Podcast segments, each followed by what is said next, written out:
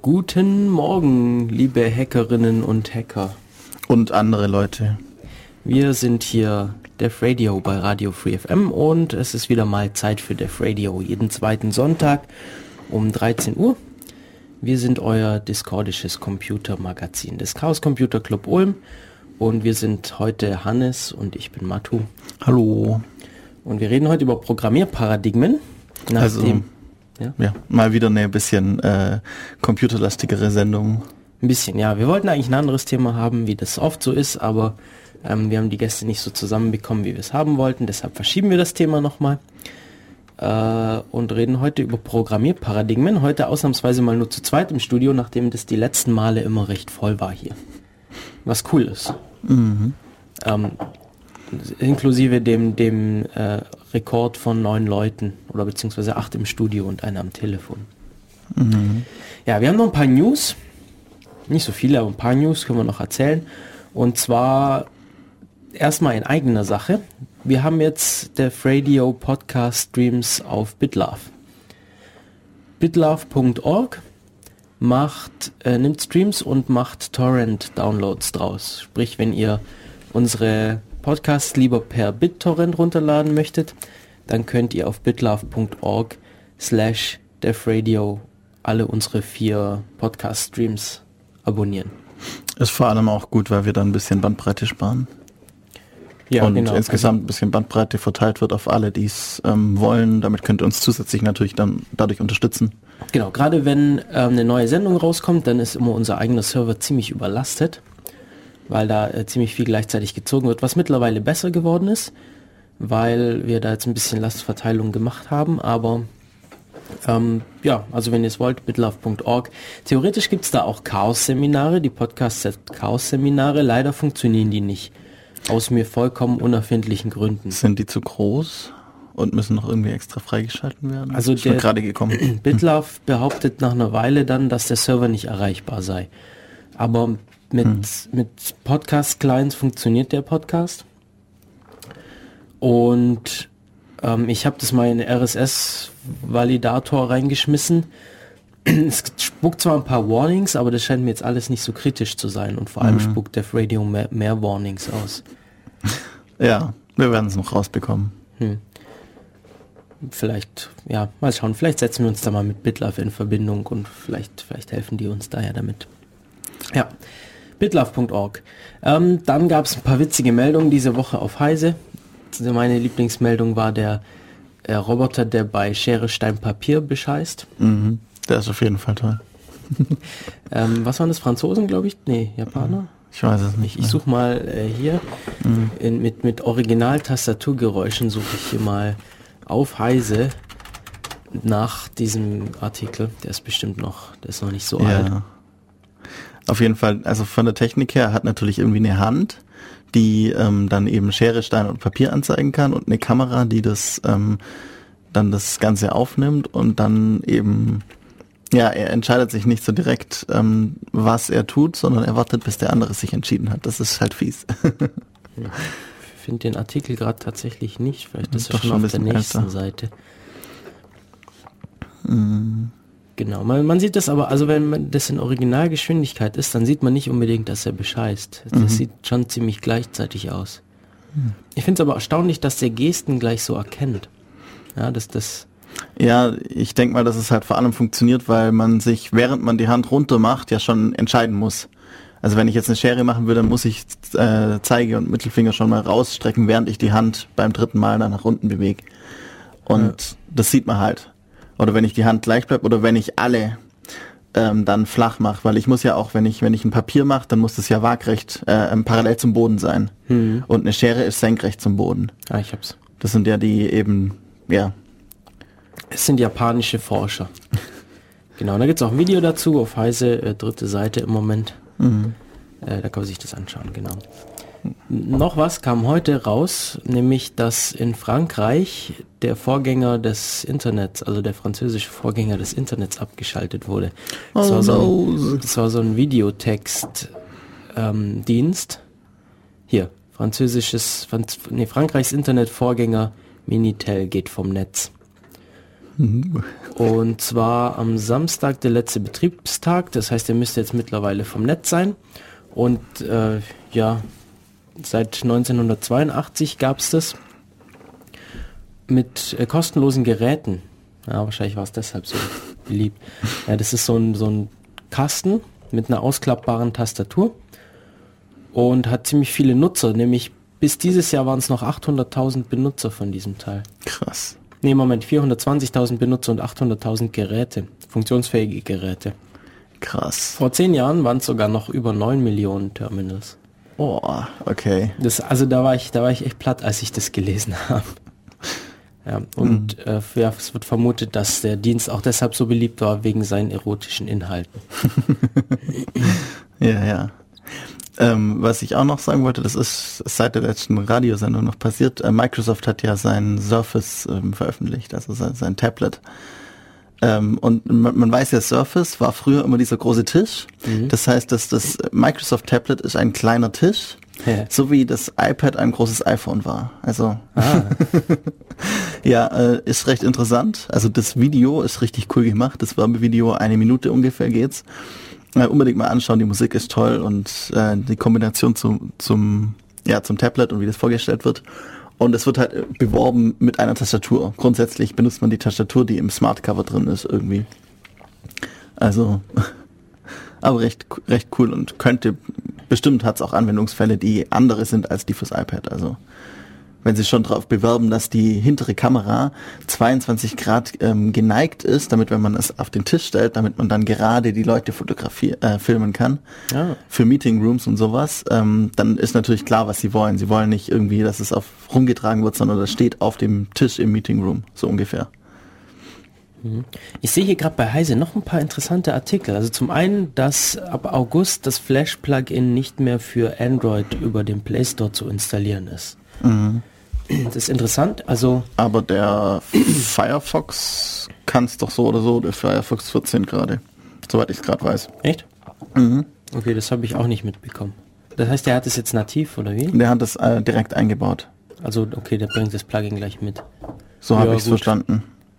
Ja gut, aber ähm, also ich hätte nicht gedacht, dass es so schnell geht. Ich hätte gedacht, es dauert noch ein halbes bis ein Jahr länger. Mhm. Oder bis zwei Jahre. Das, das ist jetzt wirklich. Aber es geht jetzt doch. Also wir hatten ja schon öfter darüber gesprochen, dass Flash wohl irgendwann zu Ende kommen wird. Mhm. Dass es jetzt äh, durch HTML5 praktisch abgelöst wird. Flash wurde bisher hauptsächlich benutzt für Spiele und für Videos im Internet. Ja. YouTube zum Beispiel, wobei YouTube schon seit langem auch HTML5 anbietet, wofür dieses Plugin dann eben nicht mehr vor, äh, notwendig ist, sondern die Browser das selber machen können, falls sie HTML5 unterstützen, was jetzt auch immer mehr wird.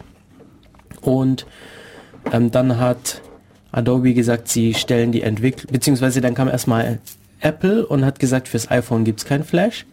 Und ich glaube, das war so das Einläuten, dass da dass es, Ja, dass davon ja. weggeht.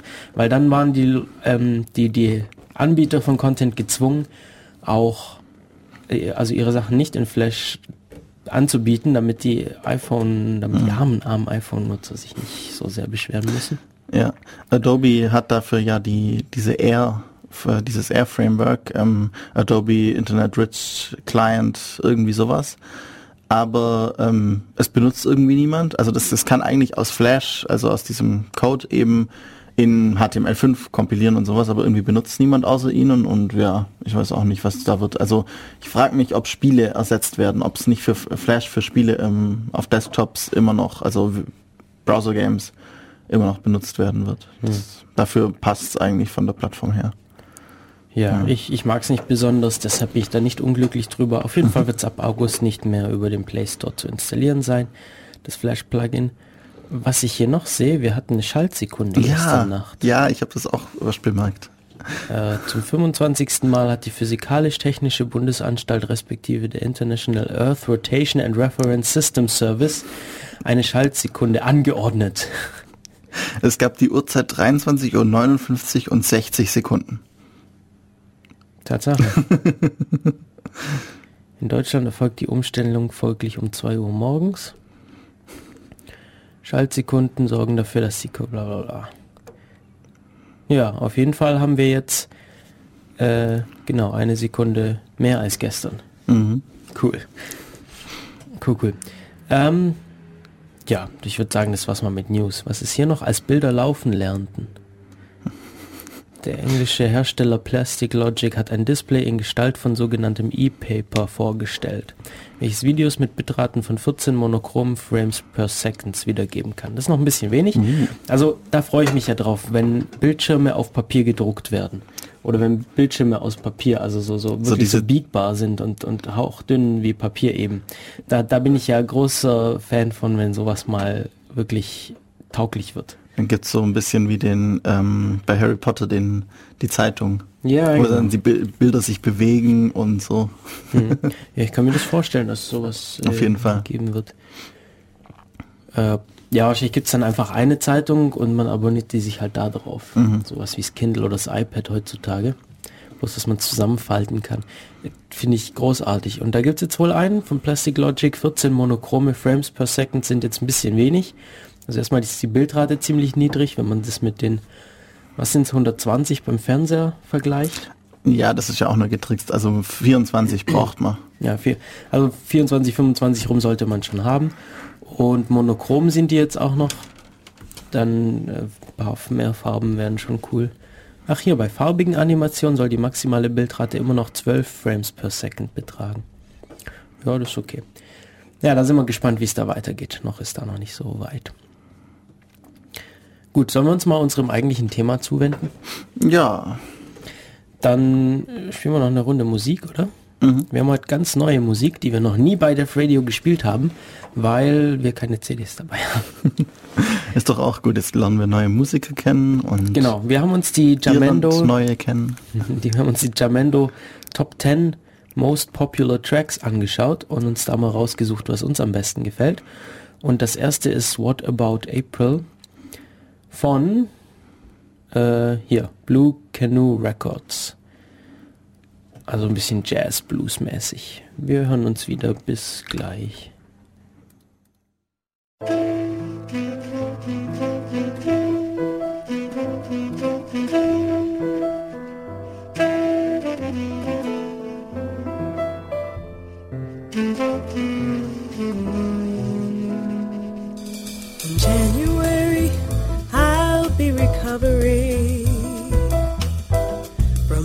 Righteous resolution.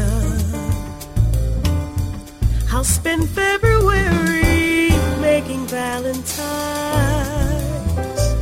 for the lover of my choosing.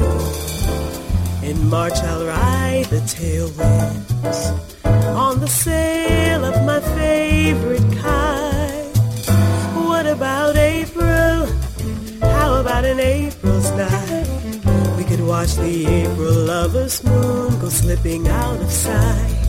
We'd stroll till April springtime go softly drifting by. In January, I'll be recovering from last year's resolutions. I'll spend February making Valentine's for the lover of my choosing. In March I'll ride the tailwinds on the sail of my favorite kite. What about April? How about an April's night? We could make our Aprils last until eternity. Each day would be April if you were here with me. May might find me searching for the taste of summer start. June could be the time I out my heart. July may see me shining like a violin's first spark. But April is the time. What about April? How about an April's night? We can make our Aprils last until eternity. Each day would be April if you were here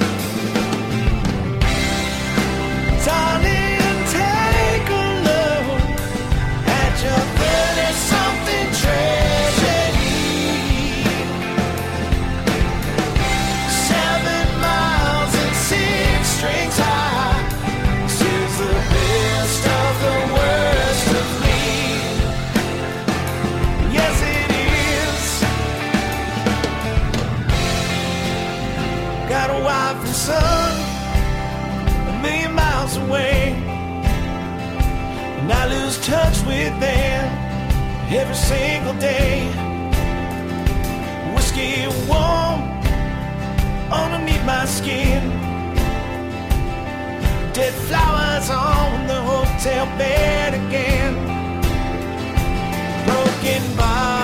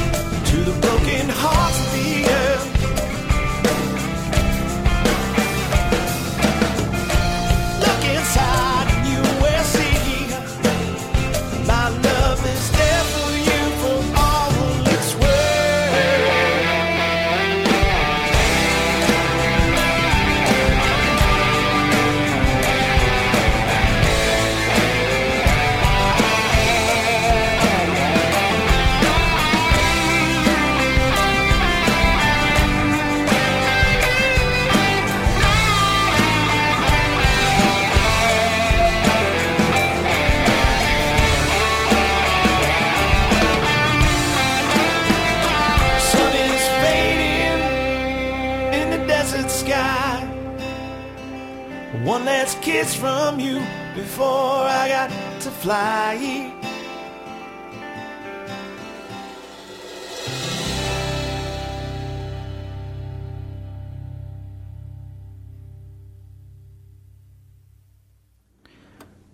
Nach dem Lied 30 Something Tragedy von Christopher Squeer melden uns, wir uns wieder hier zurück bei Def Radio. Nach den News kommen wir jetzt heute zu unserem Thema, nämlich Programmierparadigmen. Ja. Was sind denn Programmierparadigmen? Nun ja, ähm, es geht auf jeden Fall ums Programmieren von Computern oder anderen solchen Dingen und ähm, Paradigmen sind grundlegende Weltanschauung, könnte man das nennen, oder eben eine grundlegende Idee hinter, hinter etwas, das man tut. Also wir haben irgendwie ja etwas, nach dem wir uns richten, wie wir vorgehen bei einer Problemlösung oder sonstigen Sachen. Ähm, es ist schwer, Paradigma richtig schön zu definieren irgendwie. Also es gibt da ein paar Leute, die das versucht haben und die sind dann auch immer wieder gescheitert. Ähm, gerade Philosophen und sowas. Aber vielleicht wird es nach dieser Sendung ein bisschen klarer, wenn wir einfach genau. mal ein paar Beispiele durchgehen und sagen, wofür die Paradigmen so stehen. Ja, dann könnte sich das doch aufklaren. Und ja. wir haben so eine grobe Unterscheidung. Ja, Oder? wir haben, wir haben ähm, ganz grobe Unterscheidungen zwischen den, den meisten Paradigmen. Ähm, das sind so die Standarddinge, nämlich imperativ und deklarativ. Ähm, das kommt auch daher, wie die Computerwelt und die Informatik entstanden ist. Es gab da die Turing-Maschine von Alan Turing. Ähm, die ist imperativ. Und dann gab es ähm, dazu passend das Gegenstück des Lambda-Kalkül. Das ist ein deklaratives Konzept. Und man hat dann bemerkt, dass die beide gleich mächtig sind. Und das sind eben ähm, Konzepte, um zu beschreiben, was denn überhaupt berechenbar ist, was kann ich mit einem Computer machen und was kann ich nicht mit einem Computer machen. Wie würdest du denn Imperativ und Deklarativ ähm, erklären? Ähm, ich ich mache jetzt einfach mal ein paar verschiedene Sachen. Ähm, Imperativ ähm, ist eine Schritt-für-Schritt-Anweisung. Zum Beispiel, wir wollen ein Haus bauen. Mhm. Ein, ein, das, was der Vorarbeiter dir sagt, was du als nächstes tun sollst, das ist imperativ. Der sagt dir, okay, jetzt äh, mach mal, zieh mal die Mauer hoch. Oder ähm, leg mal diesen Ziegelstein hier mit so viel Mörtel dahin. Das ist imperativ. Deklarativ ist der Bauplan, den, der vom Architekten kommt. Da sieht man nur, wie es aussehen soll. Also das, sind, das ist eine Beschreibung dessen, was, was rauskommen soll und nicht dessen, wie man es macht. Imperativ ist, wie mache ich etwas? Deklarativ, wie soll es aussehen? Auch ähm, interessant, wer vielleicht mal Gitarre gespielt hat oder sowas oder es halt das weiß, es gibt da verschiedene Arten, Noten zu notieren.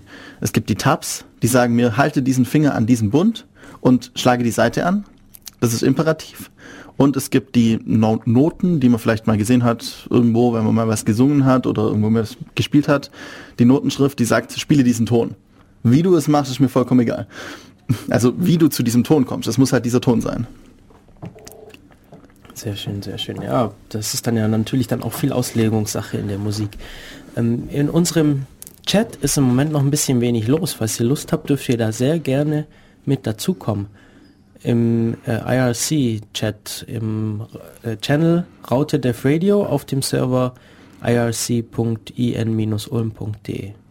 Und ihr dürft natürlich auch anrufen, äh, wenn wir jetzt gerade dabei sind. Ähm, Telefon 0731 für Ulm 938 6299. Ich wiederhole es nochmal, die Vorwahl 0731 für Ulm und dann die 938 6299. Falls ihr das jetzt nicht mitschreiben oder euch merken konntet, auf unserer Website findet ihr die Sachen, die ganzen Daten nochmal www.defradio.de schreibt man DEV Radio und da gibt es zum Chat und zum Telefon und alle anderen Kontaktmöglichkeiten wie Twitter unter dev-radio und E-Mail-Adresse und so steht da alles drin.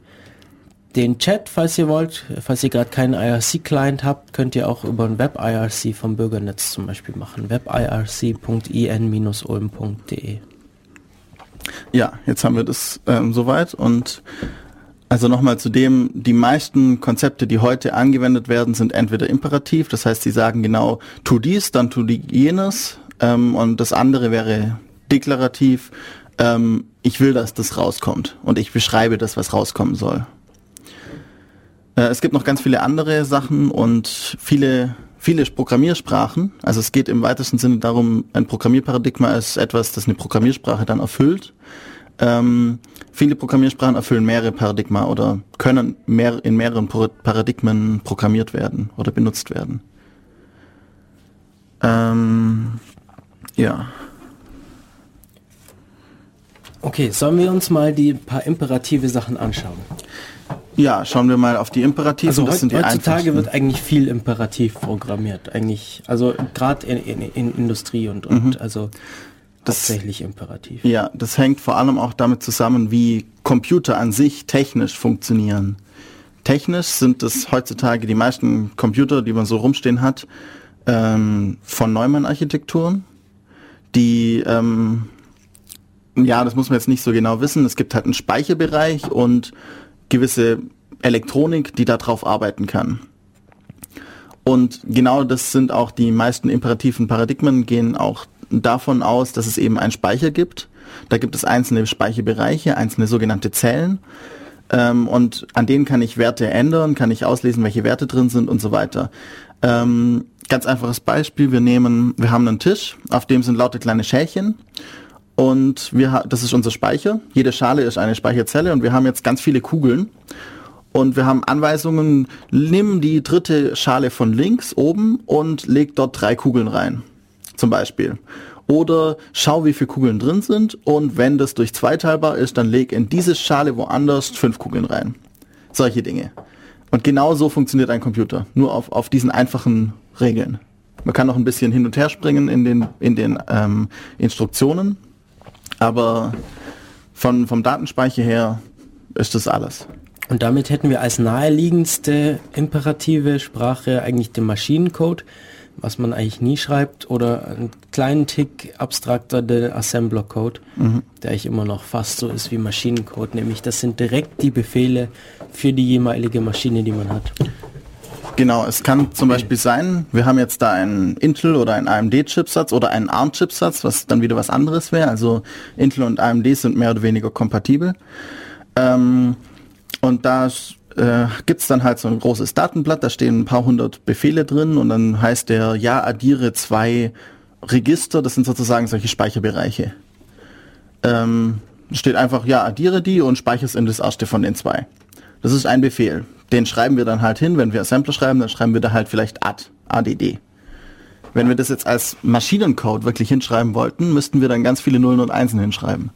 Also ein, ein binäres Codieren, was hinter diesem Befehl add steckt. Was aber prinzipiell nichts anderes ist, bloß dass halt diese Textdatei ADD und dann die Namen der Register halt ersetzt wird durch die jeweiligen Einsen und Nullen. Also das ist nur eine 1 zu 1 genau. Ersetzung. Genau. Wir hatten ganz früher, als wir, also vor als die Computer angefangen haben zu existieren, hatte man mehr oder weniger noch Binärkodierung. Man, das hat man auch auf Lochkarten und so gemacht. Das sind fast Binärkodierungen, je nachdem. Und dann, als man dann ein, interaktiv mit dem Computer arbeiten konnte über Tastaturen und ähm, Drucker, dann hat man angefangen, so selber, also Text zu drucken und Programme zu entwickeln, die Text, den man als Mensch lesen kann, ähm, zu übersetzen in das, was eine Maschine lesen kann eben das einfachste, die Assemblierer, die eben aus ADD jetzt dann irgendwie 01000101 machen oder sowas. Gut, also wir können einfach die, die Befehle, die der Prozessor selber ausführen soll, hinschreiben. Ähm, das funktioniert dann halt nur auf diesem einen Chipsatz. Genau. Oder auf diesem einen Prozessor, also für einen bestimmten Prozessor oder vielleicht für eine, für eine Familie von Prozessoren oder kompatible Prozessoren. Aber ähm, Assembler Code, der vor, weiß nicht, vor zehn Jahren auf einem Rechner lief, ist nicht unbedingt gegeben, dass es heutzutage auch noch läuft. Genau. Und umgekehrt.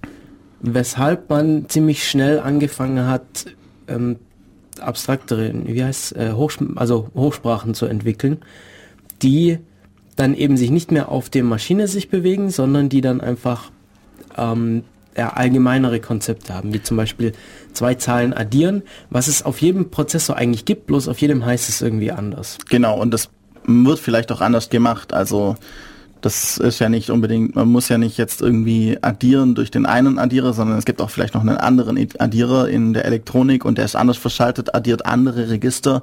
Aber das, Das Multiplizieren halt- kann man verschieden machen. Man Ja. kann zum Beispiel so, also die, die erste Zahl mal so oft die zweite dazu addieren Mhm. oder zu sich selber addieren oder man kann durch ein Schieberegister multiplizieren, wenn's, wenn's, ähm, wenn wir äh, Zweierpotenzen haben und lauter solche Sachen. Und um eben davon zu abstrahieren, was wir da, was dann tatsächlich dahinter passiert, wir wollen ja einfach nur addieren oder multiplizieren. Uns interessiert ja eigentlich meistens gar nicht, was da so drunter passiert. Deshalb gab es dann ziemlich schnell Hochsprachen, wie zum Beispiel C. Genau. Obwohl ich persönlich Hochsp C nicht als Hochsprache bezeichnen würde, sondern als Hochsprachenassembler. Weil eigentlich ist es noch ein Assembler. Also man ist noch sehr hardwarenah, aber die Sprache bietet schon Möglichkeiten, um gut portieren zu können. Also sie ist nicht im Gegensatz zu manchen anderen Sprachen läuft sie nicht einfach überall sozusagen, sondern sie bietet Werkzeuge, um leicht auf eine andere Maschine angepasst zu werden. Genau, weil wir eben äh, nicht hier so äh, maschinenspezifischen Code drin haben. Es kann, man kann auch Assembler in C schreiben, also so Inline-Assembler. Aber ich, damit wollen wir uns heute gar nicht beschäftigen. Ähm, C sehr, sehr beliebt. Ja. Also extrem beliebt. Das Linux war lange Zeit ausschließlich in C, mittlerweile auch viel C++. Also Linux das Betriebssystem, OpenBSD auch ein Betriebssystem oder beziehungsweise überhaupt BSDs sind glaube ich alle noch in C, gar kein C++. Ähm, bei Mac OS 10 sind Teile in C++, Teile in C und teilweise Teile in Objective-C dann, das ist eine Abart von C, aber ja, also eigentlich auch alles noch in C oder artverwandten Sprachen. C++ ist, ja, also orientiert sich sehr stark an C, ist auch sehr kompatibel damit und äh, eröffnet einem die Möglichkeiten für noch weitere Programmierparadigmen. Ich glaube, da kommen wir auch gleich drauf, was ist, was, also was, was man mit da, damit noch so machen kann. Genau. Ja, was haben wir denn sonst noch für Sprachen, die es so Ähm, machen? Wir haben jetzt äh, eigentlich übersprungen, was für ein Paradigma C auch gleich noch mitbringt. Wir haben in, äh, in Assembler haben wir ähm, Instruktionen, also da steht irgendwie halt so unser, unser Rezept und da können wir so Sachen machen wie springe zu Zeile 5 in unserem Rezept. Also wir haben ein Kochrezept und ähm, wenn es noch nicht heiß ist, springe zu, äh, zu Zeile 5 und äh, Zeile 5 steht dann äh, warte, warte eine Minute und schau dann, ob es heiß ist. So ungefähr. In C wird es abstrahiert und es gibt ähm, Schleifen, die genau das tun und es gibt noch was anderes, nämlich Funktionen. Und damit kann man sagen, dass wir ähm, in der prozeduralen Programmierung dann sind. Also das, äh, die Funktionen aus C darf man nicht verwechseln mit Funktionen aus funktionalen Programmiersprachen, zu denen wir später kommen. Ja, also Prozeduren kann man es ja eigentlich auch nennen. Ja, das sind Prozeduren, Und ja. was heißt das? Das heißt, ich schreibe irgendwo in meinem Text hin, ich möchte jetzt diese Funktion oder Prozedur machen. Zum Beispiel, ähm, wenn drin steht äh, Backofen vorheizen in meinem Backrezept, dann wäre eben die entsprechende Prozedur dazu, zum Backofen laufen, ähm, den Schalter auf, weiß nicht, 230 Grad drehen oder auf die entsprechende Zahl, Gradzahl einstellen und äh, eventuell noch irgendwie separat einschalten, falls man das machen muss. Genau. Das wäre so die Funktion dafür. Wir schreiben aber jedes Mal nur Vorheizen hin, weil irgendwie jeder weiß, was damit gemeint ist und die entsprechende Prozedur dann ausführt. Oder wir schreiben hin Vorheizen 230 Grad Umluft. Und dann weiß jeder, okay, wenn ich vorheizen muss, dann gehe ich zum Backofen hin, schau nach, auf wie viel Grad ich einheizen muss. Steht ja bei dem, wie man mir gesagt hat, wie ich es vorheizen soll, stand das ja dran, 230 Grad, dann drehe ich auf 230 Grad. Dann schaue ich nach, in welcher Stufe, also wie ich das machen muss, ob Grillstufe oder eben Umluft. Und dann stelle ich auf Umluft. Also ich kann dann eben auch noch etwas übergeben in diesen Prozeduren. Irgendwie Parameter, die noch verfeinern, was ich zu tun habe. Und genau. Gut, prozedural hatten wir jetzt immer noch Imperativ, weil wir hinschreiben, wie das passieren soll. Ähm, aber eben habe ich jetzt so Funktionen, die ich öfter verwende, die ich dann einfach benutzen kann. Genau. Okay, So, Java haben wir noch ausgelassen oder genau, wollten wir zu C, Java C++? kommt jetzt. Und dann kommt jetzt Java, äh, ist sehr ähnlich zur C-Syntax, also schreibt sich sehr ähnlich wie C, ist auch eindeutig daran festgelegt. Aber der große Unterschied, es ist sehr viel, hm, ja, wie sagt man es? Also man sagt immer, es sei sehr äh, plattformunabhängig. Wobei das nur bis zu einem bestimmten Grad stimmt. Aber okay, ähm, was ist, wir, wir schreiben Java, übersetzen das in Maschinencode, aber dieser Maschinencode ist jetzt nicht für den tatsächlichen Prozessor, so wie, also bei C ist es so, ich schreibe mein Programm und übersetze es für diesen Prozessor. Und der macht dann wieder Assembler draus und äh, dann Maschinencode. Ähm, bei Java ist es anders, da übersetzen wir für eine virtuelle Maschine, die muss dann auf dem Rechner installiert sein und die führt dann das Programm aus, so dass ich dieses Java-Programm nur ein einziges Mal übersetzen muss. Genau, also wir übersetzen Java für diesen virtuellen Computer, virtuelle Maschine und diese virtuelle Maschine muss für jedes Betriebssystem, für jeden Rechner, auf dem es laufen soll, übersetzt werden. Also habe ich sozusagen eine, eine Zwischenstufe. Ich, ähm, ich habe irgendwie eine große Firma, heutzutage Oracle, die sagt, okay, wir unterstützen diese Betriebssysteme und diese Rechnerarchitekturen und die kompilieren, die schauen, dass es dann auf denen läuft, kompilieren die virtuelle Maschine dafür und wir müssen nur noch für die virtuelle Maschine kompilieren und können dann auf allen Plattformen das laufen lassen. Okay. Deswegen diese Plattformunabhängigkeit. Ja, Gibt es einen beliebten Spruch, uh, write once, run everywhere. Genau. Ähm, funktioniert allerdings nicht immer. Das ist auch also von bei einem Thema, mit dem ich mich sehr lange beschäftigt habe. Es gibt auch also Java, da heutzutage Java für so viel verwendet wird, war einfach die Notwendigkeit da, immer neue Features da reinzupacken. Und äh, gerade so Sachen wie Maschinensteuerung und so weiter und so fort, also irgendwie Roboter zu programmieren, ähm, das braucht halt doch gewissen Hardwarezugriff und da wurde Java immer weiter erweitert, so dass es auch echtzeitfähig wurde. Und dann kommen schon wieder so Probleme. Das ist, also ich hatte in meiner Bachelorarbeit hatte ich ein Stück Code, das hat in jeder virtuellen Maschine, die ich verwendet habe, andere Fehlermeldungen geworfen. Also komplett ist auch an komplett anderen Stellen abgestürzt. Mhm. In einer lief's. Ähm, weiß nicht, was es war, vielleicht von von von ähm, IBM die, die die Maschine. Dann gibt's welche von ähm, ja, ich habe die ganzen Namen von den Firmen vergessen, aber ist ja auch egal. Auf jeden Fall lief es in einer, in der anderen ist es bei der Speicherverwaltung abgestürzt, in der anderen hat es mit dem, hat mit irgendwelchen Zugriffsrechten nicht gepasst. Und also jedes Mal als Programm gestartet, ist aber an anderen Stellen abgestürzt. Ja. Also so ganz stimmt es nicht, aber wenn man so beim, beim normalen Java für Desktop bleibt, dann funktioniert es schon. Mhm. Okay, also was wir jetzt mit Java noch mit eingeführt haben, außer diesem Zwischenschritt der virtuellen Maschine, das nicht unbedingt ein Programmierparadigma ist, aber schon viel daran ändert, wie ich programmiere. Ähm, da gab es dann noch das Konzept der Objektorientierung. Das ist auch ein Programmierparadigma. Ähm, schauen, überlegen wir uns nochmal, wie es bei Assembler und C aussieht. Wir haben eben unseren Speicherbereich und das sind lauter Schalen, also unseren Tisch, auf dem stehen die Schalen, auf de in dem sind irgendwelche ähm, Kügelchen drin. Und wir können halt zählen, wie viele Kügelchen sind drin. Wir können da irgendwie Kügelchen dazu machen, Kügelchen wegnehmen und halt irgendwie Kügelchen sozusagen alles rausnehmen und wieder einen festen Wert reinsetzen. Also Schalen waren Speicher und die Kügelchen werden halt irgendwie die Werte mit genau. rechnen. Hm. Also wenn wir jetzt eine 5 in eine Speicherstelle reinsetzen äh, wollen, dann können wir da fünf Kügelchen reinlegen. Ähm, damit kann man alles machen, was man will. Die Turing-Maschine macht es noch viel einfacher.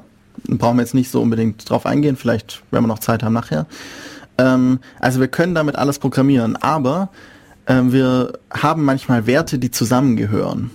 Wir haben irgendwie Werte, die ja, wir wollen irgendwie in unserem in unserer Software etwas beschreiben, zum Beispiel ein Musikstück und wir wollen mit diesem Musikstück arbeiten, dann gehört da alles dazu. Da gehört Interpret dazu, ähm, ist vielleicht sogar das Cover von dem Album, von dem es kommt. Das Album muss irgendwie da drauf verlinkt sein und solche Sachen, die gehören zusammen. Und wir können auf dieses Ding irgendwie, das kann gewisse Dinge. Zum Beispiel kann man es abspielen. Oder es kann sagen, wie, wie, von wann es ist. Also von, aus welchem Jahr es, dieses Lied kommt. Solche Dinge. Dies, das gehört irgendwie zusammen und das sind alle Informationen und Dinge, die das, das kann. Dieses Ding, dieses Objekt. Und deswegen ähm, modellieren können wir sowas jetzt modellieren in Java und auch in C++ und Objective-C, eben gerade allen Sprachen, die dann objektorientiert sind, können wir auch eben solche Objekte modellieren. Also ich finde das, das äh, Spielkartenbeispiel meistens sehr schön. Wir haben einfach den Typ Spielkarte und ähm, davon haben wir halt tatsächliche Instanzen oder Objekte, nämlich die einzelnen Spielkarten, beim Pokerspiel 52 Karten und jede dieser Karten hat einen anderen Wert nämlich Herz, Dame, Karo, 7, Ass, äh, Pik Ass und so weiter und so fort. Und natürlich, also zum einen die Zahlen und die Farben natürlich auch noch. Dann kann man das auch Genau. in zwei Parametern auftrennen und so. Genau, und da haben wir jetzt äh, 52 tatsächliche Objekte, die wir auch so in der Hand halten können, nämlich die Spielkarten. Die sind aber alle vom Typ Spielkarte, also alle haben den gleichen Typ und so ungefähr kann man sich das vorstellen. Genau, eine, eine Spielkarte, man kann ähm, die Spielkarte anschauen und schauen, von welchem, also welchen Wert sie hat. Das wäre dann eben so ein, etwas, das die Spielkarte kann. Sie kann einem zeigen, welchen Wert sie hat. Ähm, und man kann sie, da, sie auf den Tisch legen. Also man kann sie etwas übergeben oder so. Ähm, Ähm, Ja. mit Spiel Spielkarten kann man jetzt nicht groß ändern, also man kann prinzipiell draufschreiben oder so. Aber äh, oft ist es auch so, dass man eben eben äh, Parameter von solchen Objekten auch ändern kann. Also das wäre so, wie wenn ich jetzt ja tatsächlich den Wert von der Spielkarte live ändern könnte. genau. weiß nicht, man könnte sich vorstellen, vielleicht ein Spiel, bei dem man irgendwie, ähm, wo jedem, jeder Spieler irgendwie eine Karte hat, wo er Punkte sammelt und die dann eben neu einträgt, das wäre so eine Änderung. Und sowas ist bei Objekten auch oft so. Und arg viel mehr können die eigentlich nicht. Also prinzipiell ist es eigentlich eine recht einfache, so, ähm, recht einfache Sache. Äh, viele Leute verzweifeln aber ziemlich dran. Ich Mhm. auch, als ich das in der Uni im ersten Semester kapieren musste. Ich habe ewig gebraucht. Ja. Ja, man muss einmal, wie bei allen Paradigmen, muss, man muss einmal dahinter gekommen sein. Und das macht man am einfachsten, indem man einfach sich hinsetzt und programmiert. Ja, aber also ja, oft sieht man das auch so, dass das irgendwie Leute halt anfangen, die Sprache zu verwenden und das tut dann auch das, was sie haben wollen. Aber nach, mit, auf ganz seltsamen Pfaden. Also da Leute schaffen es, ganz seltsame Ja. Konstrukte zu machen, die für die für Leute, die, die irgendwie mit Objektorientierung schon länger arbeiten, vollkommen unerklärlich sind. Ich hatte auch mal eine Abgabe, also ich bin ab und zu Tutor und krieg dann Abgaben, muss die korrigieren und ich hatte auch mal eine, wo ich mich gefragt habe, wieso tut das Ding, was es tut? Und ich habe dann zwischendurch mal sogar mich Schritt für Schritt durchs Programm bewegt, aber es hat funktioniert. Ja. Ähm, das ist eben das, ähm, wenn ich etwas lernen will, grundsätzlich, ich kann wenig selbst mir beibringen. Ich brauche dann immer noch so einen, einen Lehrmeister oder irgendjemand, der halt ein bisschen mehr Ahnung hat, der mir dann an ein paar Stellen sagt, ähm, ja, so nicht, mach, probier das mal anders, dann geht alles viel einfacher. Ja, also es kommt auch, naja, ich habe eigentlich, ja, also man, man, ja, ja, man lernt halt. Objektorientierung ist so das Paradigma, das in den letzten, weiß nicht, 15, 20, oder 15 Mhm, Jahren 10, vielleicht, 10, 15 Jahren. 10, 15 Jahren wirklich beliebt wurde und eingesetzt wird. Das ist das, was heutzutage hauptsächlich verwendet wird, was mir, was ich schade finde, dass nicht mehr andere Pro Paradigmen noch dazu Mhm. kommen. Ich finde es okay, aber man kann das ja durch ein bisschen mischen mit ein paar anderen Sachen, Funktionale zum Beispiel. Das ähm, kommt jetzt so langsam. Genau. Es gibt alle paar Jahre, weiß nicht, so 10, 15 Jahre, gibt es immer wieder mal so einen Wechsel in Paradigmen und es dreht sich immer so im Kreis, was gerade in ist. Finde ich witzig. Ja, ähm, ja, falls ihr euch über das Rauschen wundert, mich stört schon die ganze Zeit, das ist der Regen draußen. Ja, das ist heute ähm, ein wunderbarer Sonntagnachmittag, um die Zeit mit Def Radio zu verbringen. Genau. Und Radio Free FM im Allgemeinen auch. Gibt auch sonst noch coole Genau. Sendungen. Gut, ja, Objektorientierung. Ja, also das ist, das wird einfach heutzutage gemacht. Man meistens viel wird Java verwendet. Ich glaube, das ist mittlerweile Mhm, Eine der größten. der allergrößten Programmiersprachen. C++ erlaubt auch solche Möglichkeiten, objektorientiert zu programmieren. Ähm, ich kann auch in C objektorientiert programmieren, aber das unterstützt die Sprache nicht besonders gut. Was ich dann will eigentlich, ist das, was Objective-C tut. Also wenn ich C objektorientiert programmieren will, will ich genau das, was Objective-C tut, habe ich das Gefühl. Was, was tut es denn? Äh, das hat eine kleine Runtime-Bibliothek, ähm, die dann die Klassen und Objekte anlegt und, und mit denen arbeiten kann. Und man kann alles live on the fly im laufenden Programm machen und ja, Hm. sehr mächtig. Ähm, das ist auch noch ein Paradigma eigentlich, so ein bisschen statisch und nicht statisch. Oder nicht unbedingt ein Paradigma, aber ja, Gut, aber es gibt die ja, statische Typisierung, nicht statische Typisierung. Jetzt haben wir schon erwähnt, jetzt müssen wir es Mhm. auch erklären. Ne? Okay, ähm, statische Typisierung, also Typisierung ist, wir ähm, sagen, die, das, was in dieser Speicherstelle drin steht, ist etwas Bestimmtes und wir, wir schauen es immer nur so an, als wäre es das, was, was es, also was wir sagen, dass es ist. Also wir Ähm, können das bei den Spielkarten bleiben. Wir sagen, ähm, wir haben uns an dieser Stelle diese Spielkarte gemerkt und das wird auch immer eine Spielkarte bleiben. Wir Ja. können die vielleicht austauschen, also wenn wir irgendwie vor uns auf dem Tisch beim Poker drei Karten liegen haben, dann sind es eben drei so Plätze, an der liegt jetzt eine bestimmte Spielkarte und in der nächsten Runde liegt da halt eine andere Spielkarte, aber es liegt halt immer eine Spielkarte da, nicht irgendwie Genau. ein Kaugummi oder ein Glas Wein. Während wir, wenn wir irgendwie was auf den Tisch legen, einfach nur, dann kann da alles liegen. Und äh, also im, in der normalen Welt sind die meisten Plätze einfach sozusagen dynamisch typisiert, da kann halt alles liegen. Ähm, in der, Im Programmieren will man manchmal, dass man es statisch typisiert hat, weil es einem Fehler abnimmt. Andererseits ist es weniger dynamisch eben. Also ähm, statische Typisierung sagt eben, es darf immer nur das, was von dem Typ da liegen, dynamisch, es darf da liegen, was es soll, was will und wenn wir zwischendurch ähm, an diesen Ort für die Pokerkarte nicht mehr eine Spielkarte hinlegen wollen, sondern ein Auto, dann ist es auch okay. Ja, also man kann sich, also statisch wäre vielleicht so, bei einer Audioanlage kann ich den Stromstecker nicht da einstecken, wo die Kopfhörer reingehören. Das passt einfach nicht. Und umgekehrt passt es auch nicht. Und ähm, da ist einfach die Steckerform dafür. USB ist dynamisch. ich kann jedes USB-Gerät einstecken. Wenn ich nur Jedes- noch USB-Stecker hätte, dann wäre, wäre es dynamisch. Ja, stimmt, für Strom, wenn du für Strom auch noch USB verwendest und für Mhm. Kopfhörer, ja. gut, gut. Okay. Er Ähm, gehört so ein bisschen in, die, in das Thema mit rein. Ja, ja. Wir haben jetzt ähm, imperativ so die meisten, also die groben Konzepte jetzt mal abgehandelt. Ähm, Assembler, wir sagen der Maschine genau, was sie tun soll. Ähm, in C können wir das ein bisschen abstrakter machen, dass wir auf verschiedenen Maschinen das leicht ähm, ausführen können. Java mit der virtuellen Maschine und den Objekten. Können wir, ähm, haben wir noch andere Konzepte und ja, machen vielleicht mal zwischendurch ein bisschen Musik und dann kommen wir mal zu den deklarativen Sachen und dann können wir noch ein paar andere Konzepte anschauen. Äh, wie war das mit dem Eventbasieren, Eventbasierten? Wo würdest du das einordnen? Das, ähm, Kommt das jetzt noch oder ist eigentlich so eine Mischung, ja? Das äh, hätte ich nachher am Schluss noch angehängt. Da gibt's noch ganz viele andere Sachen. Gut, gut. Dann hören wir uns nochmal Musik an und zwar der Song Wire von Chris Merritt. two, one, two, three. Move your feet. Rock my beat. I'm a cold-blooded killer. So where's my meat? And it feels just like I'm walking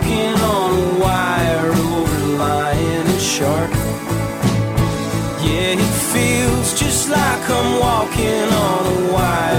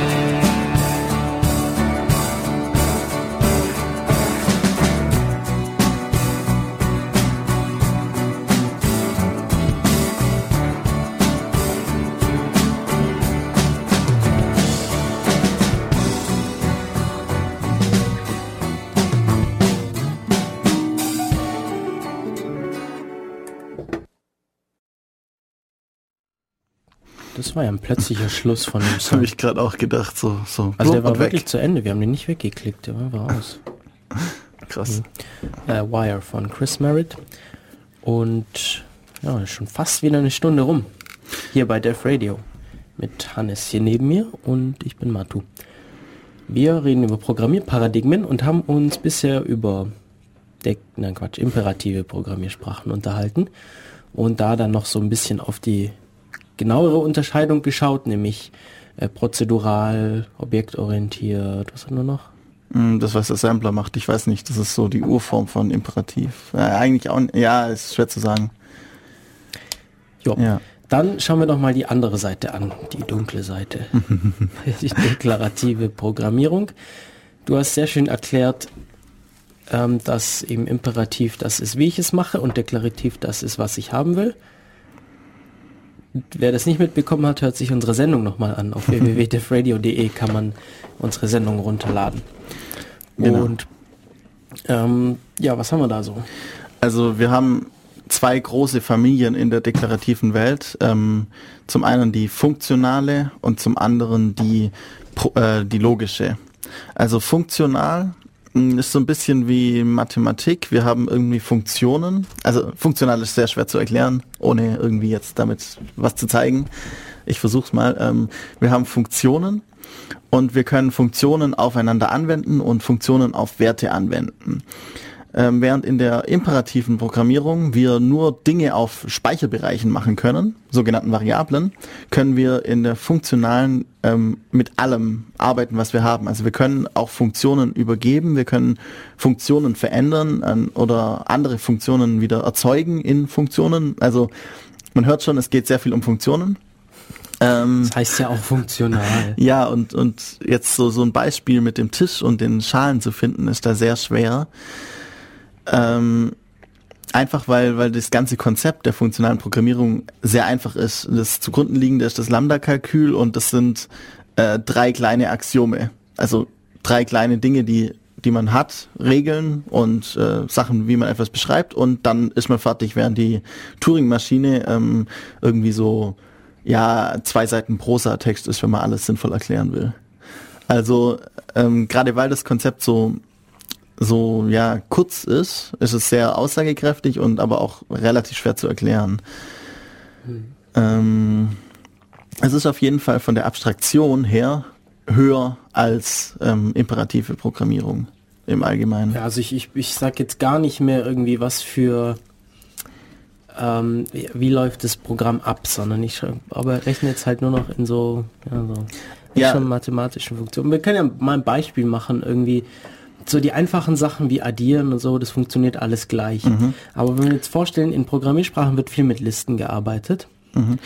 Ich hätte ich hätte noch ein anderes Beispiel zuerst genommen, vor den Listen eine Bitte. Fakultätsberechnung. Ja, sehr Idee. Fakultätsberechnung. Wenn wir in der imperativen Programmiersprache hingehen, sagen wir, okay, wir, wir sagen jetzt hier, wir haben jetzt hier eine Speicherzelle, so ein, so ein Becher, da soll jetzt die Fakultät nachher drin stehen. Dann haben wir einen anderen Becher, da steht ähm, die Zahl drin, von der wir die Fakultät haben wollen. Äh, zur Erinnerung nochmal, die Fakultät einer Zahl ist das Produkt ähm, der Zahl und aller Zahlen, die um eins kleiner sind jeweils. Also alle ihre Vorgänger. Also wenn alle wir ihre fünf genau. Fakultät haben, haben wir fünf mal vier mal drei mal zwei mal eins. Genau.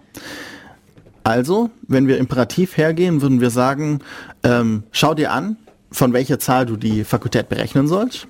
Das heißt, wir lesen das, wir schauen uns an, wie viele Kugeln da drin stecken ähm, und multipliziere die, die Fakultät mit dies so vielen Kugeln. Also mit dieser Anzahl. Zum Beispiel liegt jetzt in der einen, in der einen liegt eine 5 drin, in der anderen liegt eine 1 drin, weil wir multiplizieren wollen. Äh, das ist jetzt, ja, programmiertechnisch, aber man kann sich überlegen, wenn ich multipliziere mal 1, dann passiert nichts. Das verändert nichts, deswegen steht da eine 1 drin. Also 5 mal 1. Und dann, ähm, wenn du das gemacht hast, ziehe 1 von der Zahl ab, von der du die Fakultät haben willst. Und wiederhole so lange, bis das auf 1 ist. Ja. Also wir sagen wirklich Schritt für Schritt, tu dies, tu jenes, addiere das drauf, multipliziere das, fertig. Funktional würden wir sagen, die Fakultät einer Zahl n ist n mal die Fakultät von n minus 1. Die Fakultät von 1 ist 1. Fertig. Also wir, wir beschreiben nur das, äh, die Gegebenheiten. Wie sieht eine Fakultät aus? Wir sagen nicht, wie man sie berechnet, sondern wir sagen, wie sieht die Fakultät aus. Oh, ja, Genau, und den Rest macht die Programmiersprache dann für mich. genau. Ähm, was haben wir denn da für Sprachen in der funktionalen? Haskell ist so das Ähm, Typische, oder? Haskell ist das, ähm, das sortenreinste, die sortenreinste Sprache in der funktionalen Programmierung, würde ich mal behaupten. Okay. Ähm, ist die also eine der ältesten funktionalen Sprachen, die man vielleicht auch mal gehört hat, ist Lisp. Das Lisp, äh, List Processing. Ähm, und die hat sehr, die ist eine Multiparadigmensprache. Die benutzt, man hat sehr viele Paradig Paradigmen heutzutage, auch Objektorientierung und alles Mögliche. Aber in den Grundzügen war sie vor allem funktional. Die meisten Programmiersprachen haben eigentlich mehrere Paradigmen. Und gerade das funktionale Paradigma kann in fast allen anderen auch irgendwie angewendet werden. Genau. Selbst in Java, was irgendwie so gar nicht dazu passt. Ja, in Java kann man heutzutage noch unschön, mit Java 8 vielleicht auch schön auch solche Dinge basteln. Ja, ist das geplant? Mm, Sie wollten es eventuell schon zu Java 7 einführen, das jetzt rausgekommen ist, ja. Aber sie haben es noch nicht, ja. Okay. In, in, in dem neuen C++ Standard, der letztes Jahr rausgekommen ist, da ist schon sowas drin, dass man funktional programmieren kann. Finde ich super, sollte man mehr verwenden. Obwohl es, es sind keine richtigen Funktionen dann halt. Es sind, es sind so, also es funktioniert noch nicht hundertprozentig. Ja. Äh, genau, Haskell hatten wir da. Haskell, Lisp, ML, ähm, Clojure, wenn man jetzt Sprachen haben will, die auf der Java Virtual Machine laufen, ähm, Scala, Multiparadigmensprache, die so gut wie alles kann, ähm, Erlang, hat man vielleicht mal gehört, ähm, vor allem in Telefonanlagen und sowas wird das oft benutzt, von Ericsson entwickelt. Also sehr, sehr mächtiges Konzept. Das ist eigentlich ganz witzig. Erlang ist eigentlich ganz witzig. Ähm, Erlang ist es egal, wenn Teile seines Programms abstürzen. Dann werden die einfach halt neu gestartet. Genau. Ja, das ist sehr, ja, das, das passt einfach zu so ja, großen Projekten, die funktionieren müssen einfach. Oder die, die halt, die einfach relativ absturzsicher sein müssen, wie zum Beispiel eben unsere gesamte Telekommunikation. Also wenn jetzt wegen dem Programmfehler irgendwie das ganze Stadttelefonnetz ausfällt, das wäre fürchterlich. Und da stürzt jetzt halt dieser Teil des Programms ab, startet sich neu und dann läuft wieder alles. Genau, oder zwei, drei Telefonate kommen für eine Weile nicht durch, dann ändert der Techniker eine Zeile im Code, lädt den wieder neu rein, der ist dann automatisch der neue Code drin geladen und dann läuft's weiter. Und es funktioniert. Ja. Ähm, war jetzt, hat nicht so super zum Thema gepasst, Ja. aber ich finde Erlang einfach cool. Funktional. Ähm, es ist schwer, das irgendwie noch sinnvoller zu erklären. Ich hoffe, wir haben es halbwegs passend erklärt. Dann schauen wir uns doch mal die andere Seite Die der logischen. deklarativen Programmierung an. Ja, genau, die logische Programmierung. In der logischen Programmierung sagen wir, ähm, ja, wir können sozusagen, wir, wir definieren die Wahrheiten und, vielleicht sollten wir Beziehungen kurz zwischen den uns nochmal auf die Logik äh, anschauen, was, was wir denn darunter so verstehen. Okay. Die Logik macht Aussagen und wir können sagen, sind diese Aussagen wahr oder falsch und was folgt daraus. So ähnlich. Also da gibt es ja diese typischen Beispiele. Irgendwie äh, heute regnet es und das ist halt wahr oder falsch. Und äh, oder solche Sachen. Also ich Ja, wenn es heute, wenn es regnet, nehme ich einen Schirm mit. Heute regnet es, dann folgt daraus, ich nehme einen Schirm mit. Genau, Ist so ein einfaches Beispiel. Oder das ist ein ähm, Beispiel. Hugo ist ein grüner Drache, grüne Drachen sind glücklich, also ist Hugo glücklich. ja, Das ja ist genau, jetzt so funktioniert Logik. einfache, einfache Aussagenlogik. Es gibt dann noch das Konzept der ähm, Prädikatenlogik. Das ist ein bisschen komplizierter, aber das äh, sagt einfach nicht mehr auf, auf Hugo aus, sondern sozusagen alle Drachen, die grün sind, sind glücklich. Also, und dann können wir einen speziellen Drachen, nämlich Hugo, einsetzen. Also, ja, Ja, und das jetzt als Programmiersprache, was ziemlich witzig ist. Genau. Wir definieren eben die Wahrheiten. Wir sagen zum Beispiel Drache Hugo. Damit wissen wir, dass Hugo ein Drache ist. Und wir definieren so sozusagen so, so Ableitungen oder ähm, Zusammenhänge.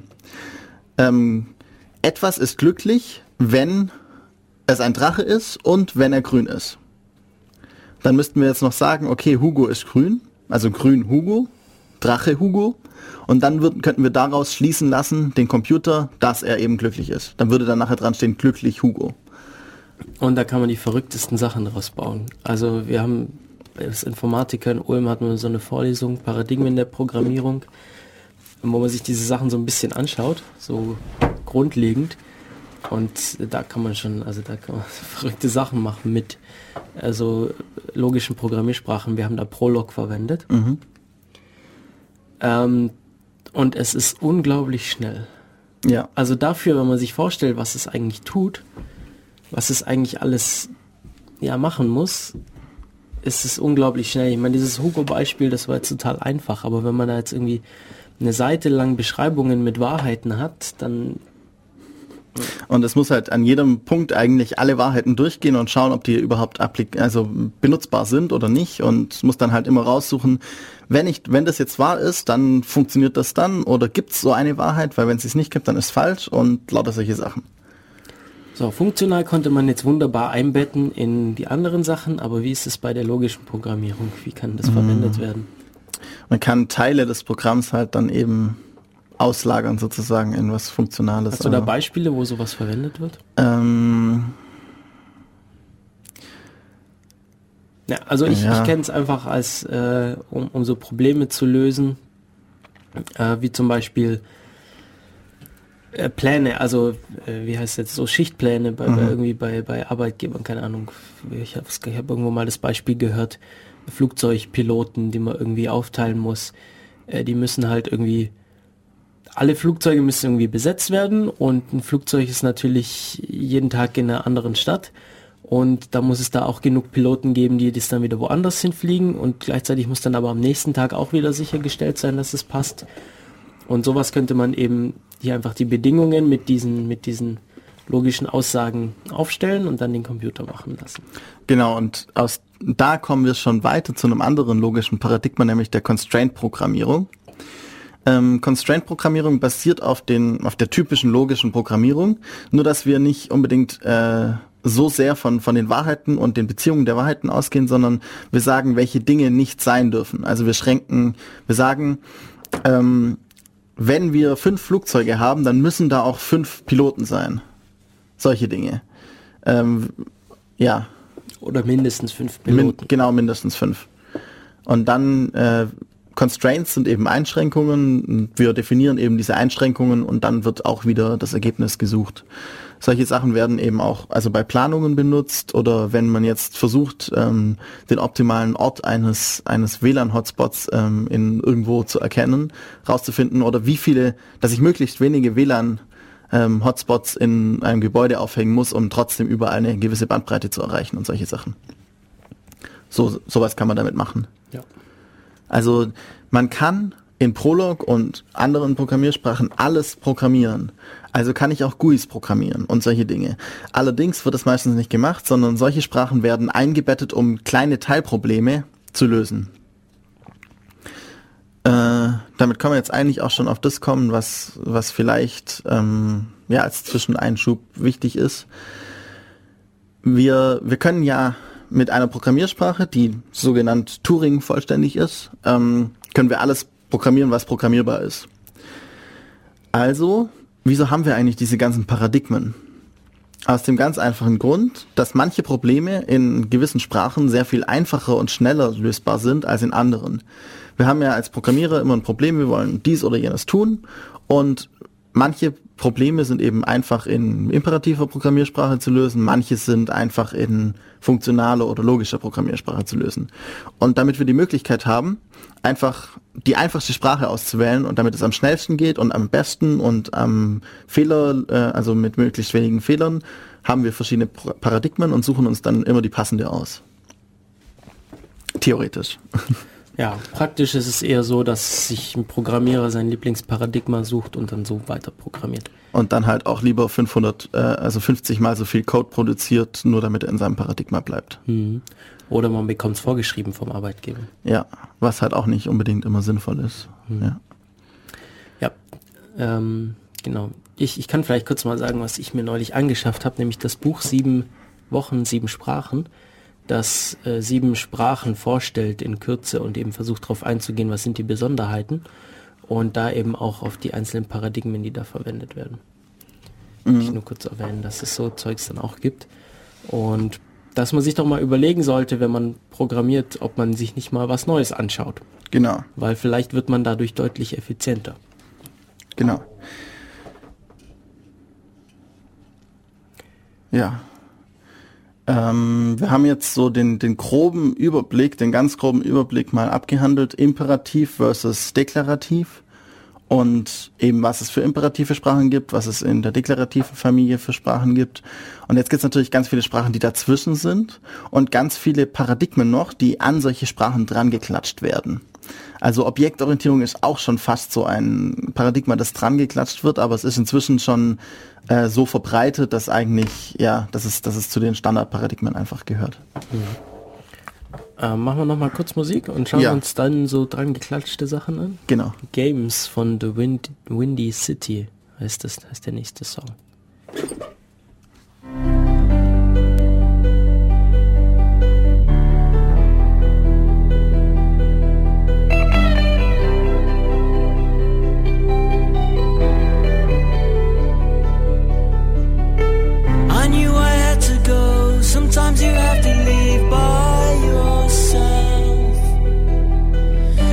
Was a Friday night. She knew I came for her by myself.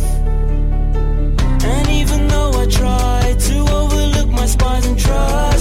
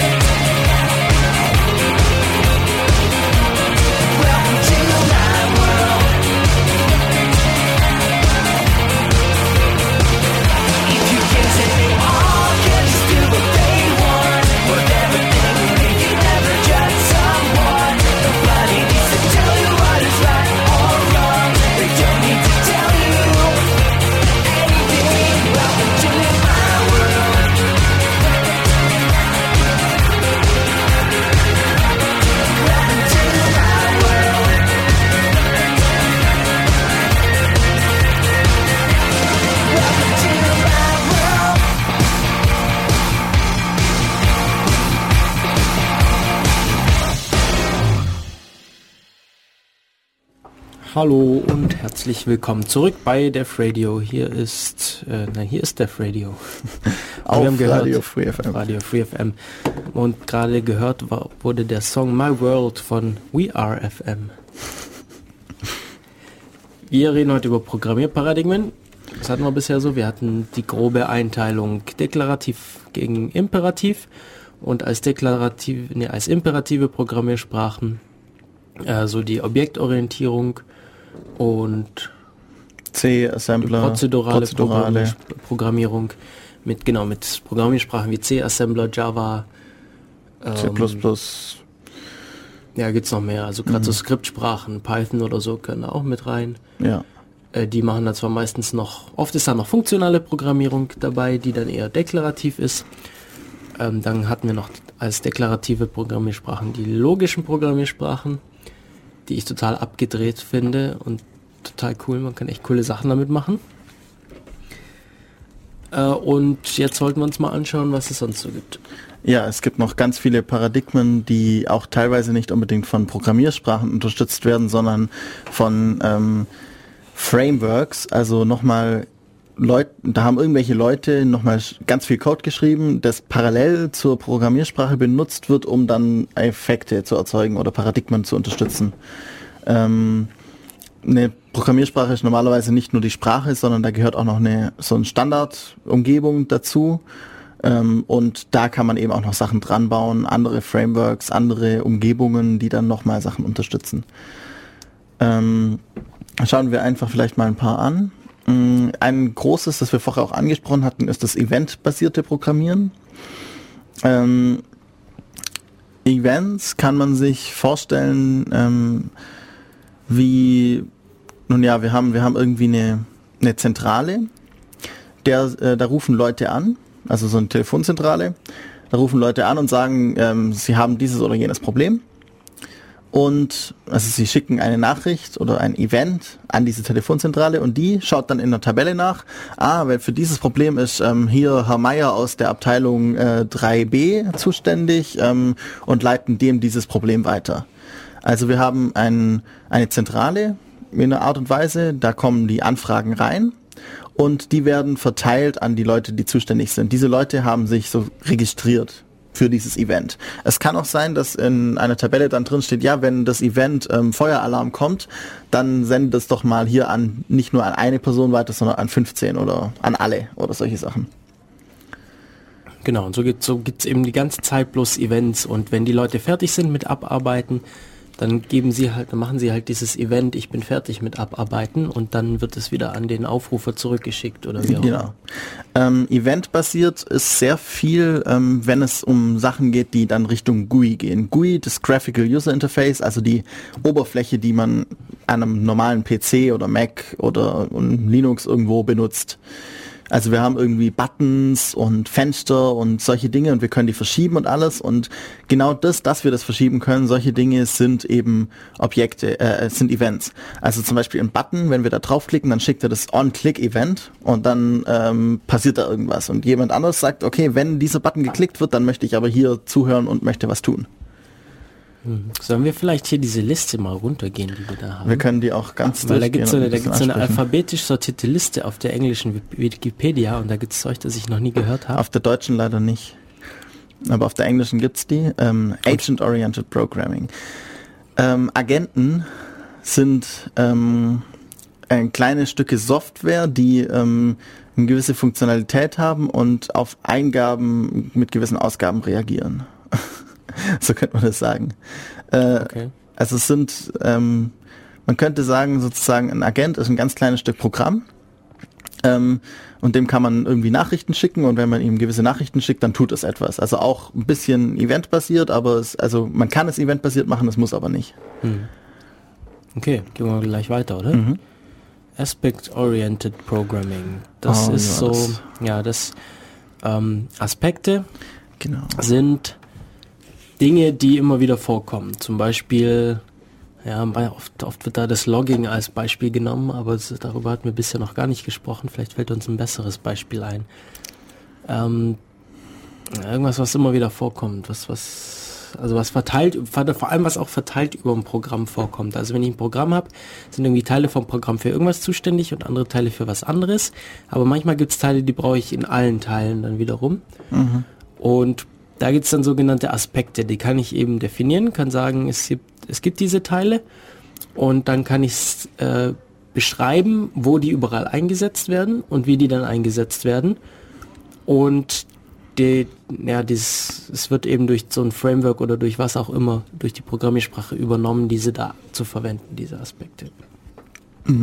Das ist, ähm, weil man hat festgestellt, dass wenn man jetzt Objekte hat, und das passt nicht unbedingt immer, man kann manchmal keine Objekte definieren, äh, um gewisse eben solche Aspekte zu beschreiben, weil Objekte sind abgeschlossene, mehr oder weniger ähm, atomare Teile und so ein Aspekt ist eben über das gesamte Programm irgendwie verteilt, an verschiedenen Stellen wird er benutzt. Ähm, geht es auch in Richtung Mix-Ins? Ich weiß nicht, so glaube ich. Ja, ja, ich glaube, das war auch das, dass zum Beispiel Scala unterstützt Mix-ins und die, damit kann man sowas nachbilden. Ich muss sagen, ich werde nicht so ganz warm mit der aspektorientierten Programmierung. Das kommt mir alles so ziemlich komplex. Also es ist recht komplex, das aufzuschreiben. Ja, das ist immer die Frage, ob es was bringt, wenn ich dafür nur ähm, 500 Zeilen Code brauche für etwas, das ich in einer anderen Sprache vielleicht nicht so schön, aber dafür an zwei Stellen zweimal 10 Zeilen Code brauche. Also wenn ich es dann halt doppelt irgendwo hinschreibe oder irgendwie anders aus, versuche raus zu faktorisieren, aber es dann halt dafür ja nur 20 Zeilen braucht und nicht 500. Nur dass es ein bisschen irgendwie schöner nach einem Paradigma funktioniert. Gut, gehen wir mal weiter. Automata-based, also automatenbasiert. Ähm, es gibt Zustandsautomaten. Ich weiß nicht, ob wir die schon mal besprochen haben. Ähm, Ja, Zustandsautomaten oder endliche Zustandsautomaten. Die, ja, was haben wir? Wir haben Zustände und wir können von einem Zustand in einen anderen übergehen, in Zum dem Beispiel- irgendwas passiert. eine Gangschaltung. Eine Gangschaltung, wir haben sechs fest definierte Zustände, fünf Gänge plus einen Rückwärtsgang. Und ähm, das ist jetzt ein einfacher Zustandsautomat, weil wir können von jedem Gang in jeden Wir anderen haben noch gehen. neutral. Wir haben neutral noch, genau, das heißt, wir haben, ähm, okay, dann haben wir ähm, sieben Zustände. Wenn man sich das überlegt, drei oben, drei unten, einen in der Mitte. Und wenn wir von einem Zustand in den anderen wollen, zum Beispiel wollen vom ersten in den Rückwärtsgang, der dann auf der sechsten Stelle unten rechts liegt zum Beispiel, dann müssen wir zuerst in neutral und von neutral können wir dann in die sechs, also in den Rückwärtsgang. Genau, also wir kommen in alle anderen Gänge über den neutralen Gang. Genau. Und das, dann hätte man so, so Pfeilchen und man kann halt immer nur von einem Gang in den neutralen und wieder von dem neutralen in den anderen Gang. Ja, man kann das schön aufmalen mit so äh, Kreisen, die eben dann die Zustände sind und Pfeile, die die Übergänge zu anderen Zuständen sind. Kann man sehr schöne Sachen und sehr mächtige Sachen mitmachen. Und so kann man eben auch programmieren. Wie genau das aussieht, weiß nicht. Wir haben hier ein Beispiel, aber ich weiß nicht, ob wir das jetzt so schnell. Oh, ich weiß nicht, Ja. ob wir das mal anschauen wollen, im, gerade im Radio. Nee, wollen wir nicht. Komponentenbasiertes Software Engineering. Hm, sehr beliebt eigentlich. Also die Idee hinter Komponenten, ich weiß nicht, das kommt so in, in so jeder Vorlesung, die irgendwas mit Software Engineering zu tun hat, kommt immer wieder dieser Satz so, ja, die Idee, Code wieder zu verwenden. Und in, im, im nächsten Satz kommt dann immer, ja, aber es funktioniert nicht. Oder? Ähm, ja, da gab es vor, einem, vor zwei Monaten oder so mal eine, ähm, eine Statistik dazu, dass es im Open Source Bereich besonders gut funktioniert, was wieder zu verwenden. Im Vergleich zu Aha. anderen, zu anderen ähm, Geschäftsmodellen und so. Aha. Also ja, noch ein Grund für Open Source. Ja. Ähm, Benutzt Open Source. von der Idee her, wir haben einen ganz, einen kleinen Teil, der tut gewisse Dinge und die tut er gut. Der besteht aus, ein, wenn wir jetzt objektorientiert programmieren, vielleicht aus ein paar Objekten, wenn wir funktional programmieren, aus ein paar Funktionen. Der hat ein fest definiertes Interface, also eine Schnittstelle. Da steht dran, wenn du dies und jenes tust, dann kommt das richtige Ergebnis raus. Und die können wir nur noch verschalten. Und dann können wir, ja, sind wir fertig. Also das ist das eine Ebene über dem, über den normalen Code sozusagen. Ähm, wir verpacken gewisse Funktionalität in eine Komponente. Genau, also wenn ich was Neues bauen will, suche ich mir ganz viele kleine Teile, die meine Aufgaben, die ich dafür brauche, schon machen und stecke die bloß so zusammen, dass dann das rauskommt, was ich haben will. So ein bisschen Lego-mäßig vielleicht. oder? Ja, vielleicht wenn wir eine Webseite programmieren wollen, dann holen wir uns eine Komponente für den Login, eine Komponente für das Forum, eine Komponente für den Blog und dann müssen wir die nur noch irgendwie zusammenkleben. Genau, und sonst müsste ich halt alles selber schreiben. Äh, super Idee. Wie gesagt, oft funktioniert es nicht, aber in Open Source dann doch besser. Hier unterteilen die Component-Based noch in Flow-Based und Pipeline. Ich weiß nicht, ob wir uns das noch genau anschauen wollen. Ich Vielleicht glaube, das ist nicht sinnvoll. überspringen wir das ein Ja. bisschen. Also, falls, falls ihr jetzt irgendwie gerade vollkommen verwirrt und überfordert seid, wir sind es auch. nee, ähm, die Sachen, die wir jetzt machen, das sind jetzt so nicht so die großen Unterteilungen. Ähm, Es, es ist auch so, dass man, dass man oft ein, so ein Paradigma, das wir jetzt auch aufzählen, mal benutzt, aber es gar nicht unter dem, dem Begriff des Paradigmas benutzt, sondern einfach, weil, weil man auf die Idee gekommen ist, dass es doch so viel schöner wäre. Also irgendwie das, zum Beispiel, jeder kommt auf die Idee, dass wenn wir ganz viel Code schreiben, dass wir den irgendwie noch ein bisschen zusammenpacken und irgendwie schauen, dass halt der Login vielleicht in ein, irgendwie zusammengehört oder ähm, die Datenbeschreibung irgendwie zusammengehört, dass das einzelne Dinge sind. So, jetzt haben wir hier konkaten konkatenative äh, Programmiersprachen. Wenn ich das hier richtig lese, dann ist es sowas wie funktionale Programmierung, indem man Funktionen auf andere anwendet, beziehungsweise diese konkateniert eben. hintereinander anwendet. Man, Genau, man wendet ähm, Dinge auf, auf, auf die gesamte Datenbasis hintereinander an. So ungefähr. Ähm, Forth ist wohl die erste, die da gemacht wurde. Ich muss mir mal Forth anschauen. Forth ist eine tolle Sprache. Die hat ganz wenige grundlegende Dinge. Die kann sie. Und den Rest definiert man sich selbst. Man definiert sich auch schon selbst, was eine Funktion ist. Also, Ja, andere Beispiele sind hier Cat, Enchilada, Factor, Onyx, was ich jetzt alles nicht kenne. Und dann kommt PostScript, RPL, Staple, Trith und XY. Ich kenne bloß PostScript. also auch eher, eher deklarativ als imperativ, aber ja. Concurrent Computing, da sind wir jetzt wieder in was sehr modernem oder zumindest was sehr in ist, modern nicht unbedingt, kommt immer wieder mal auf. Äh, concurrent verteilt oder Nebenläufig. nebenläufig, genau, nicht verteilt, sondern nebenläufig. Und ja, bedeutet, dass mehrere Teile des Programms gleichzeitig ablaufen. und unterschiedliche oder ähnliche Dinge tun, je Zum nachdem. Beispiel ein Webserver, da auf eine Webseite greifen ja oft viele Leute gleichzeitig zu. Das will man dann auch gleichzeitig behandeln. Ähm, viele Sachen werden einfach schneller, wenn man sie gleich, wenn man sie aufteilt in kleinere Probleme und diese gleichzeitig behandelt. Deshalb ist es auch sehr beliebt, weil es zum Teil sehr effizient werden kann. Zum Beispiel die Grafikkarte oder Grafik überhaupt ist also ein beliebtes Beispiel. Allerdings haben wir natürlich dann auch wieder den Overhead, dass wir diese Parallelisierung verwalten müssen. Genau, was relativ schwierig ist und da gibt's viele Programmiersprachen, die da eben schöne Ansätze machen. Ich finde Go da ganz nett. Die Go-Functions. Und Recht äh, neue Programmiersprache an C angelegt, ähm, die aber doch einiges anders macht und die hat es gleich mit eingebaut. ja, auch interessant, wenn man sich funktion funktionale Programmiersprachen anschaut.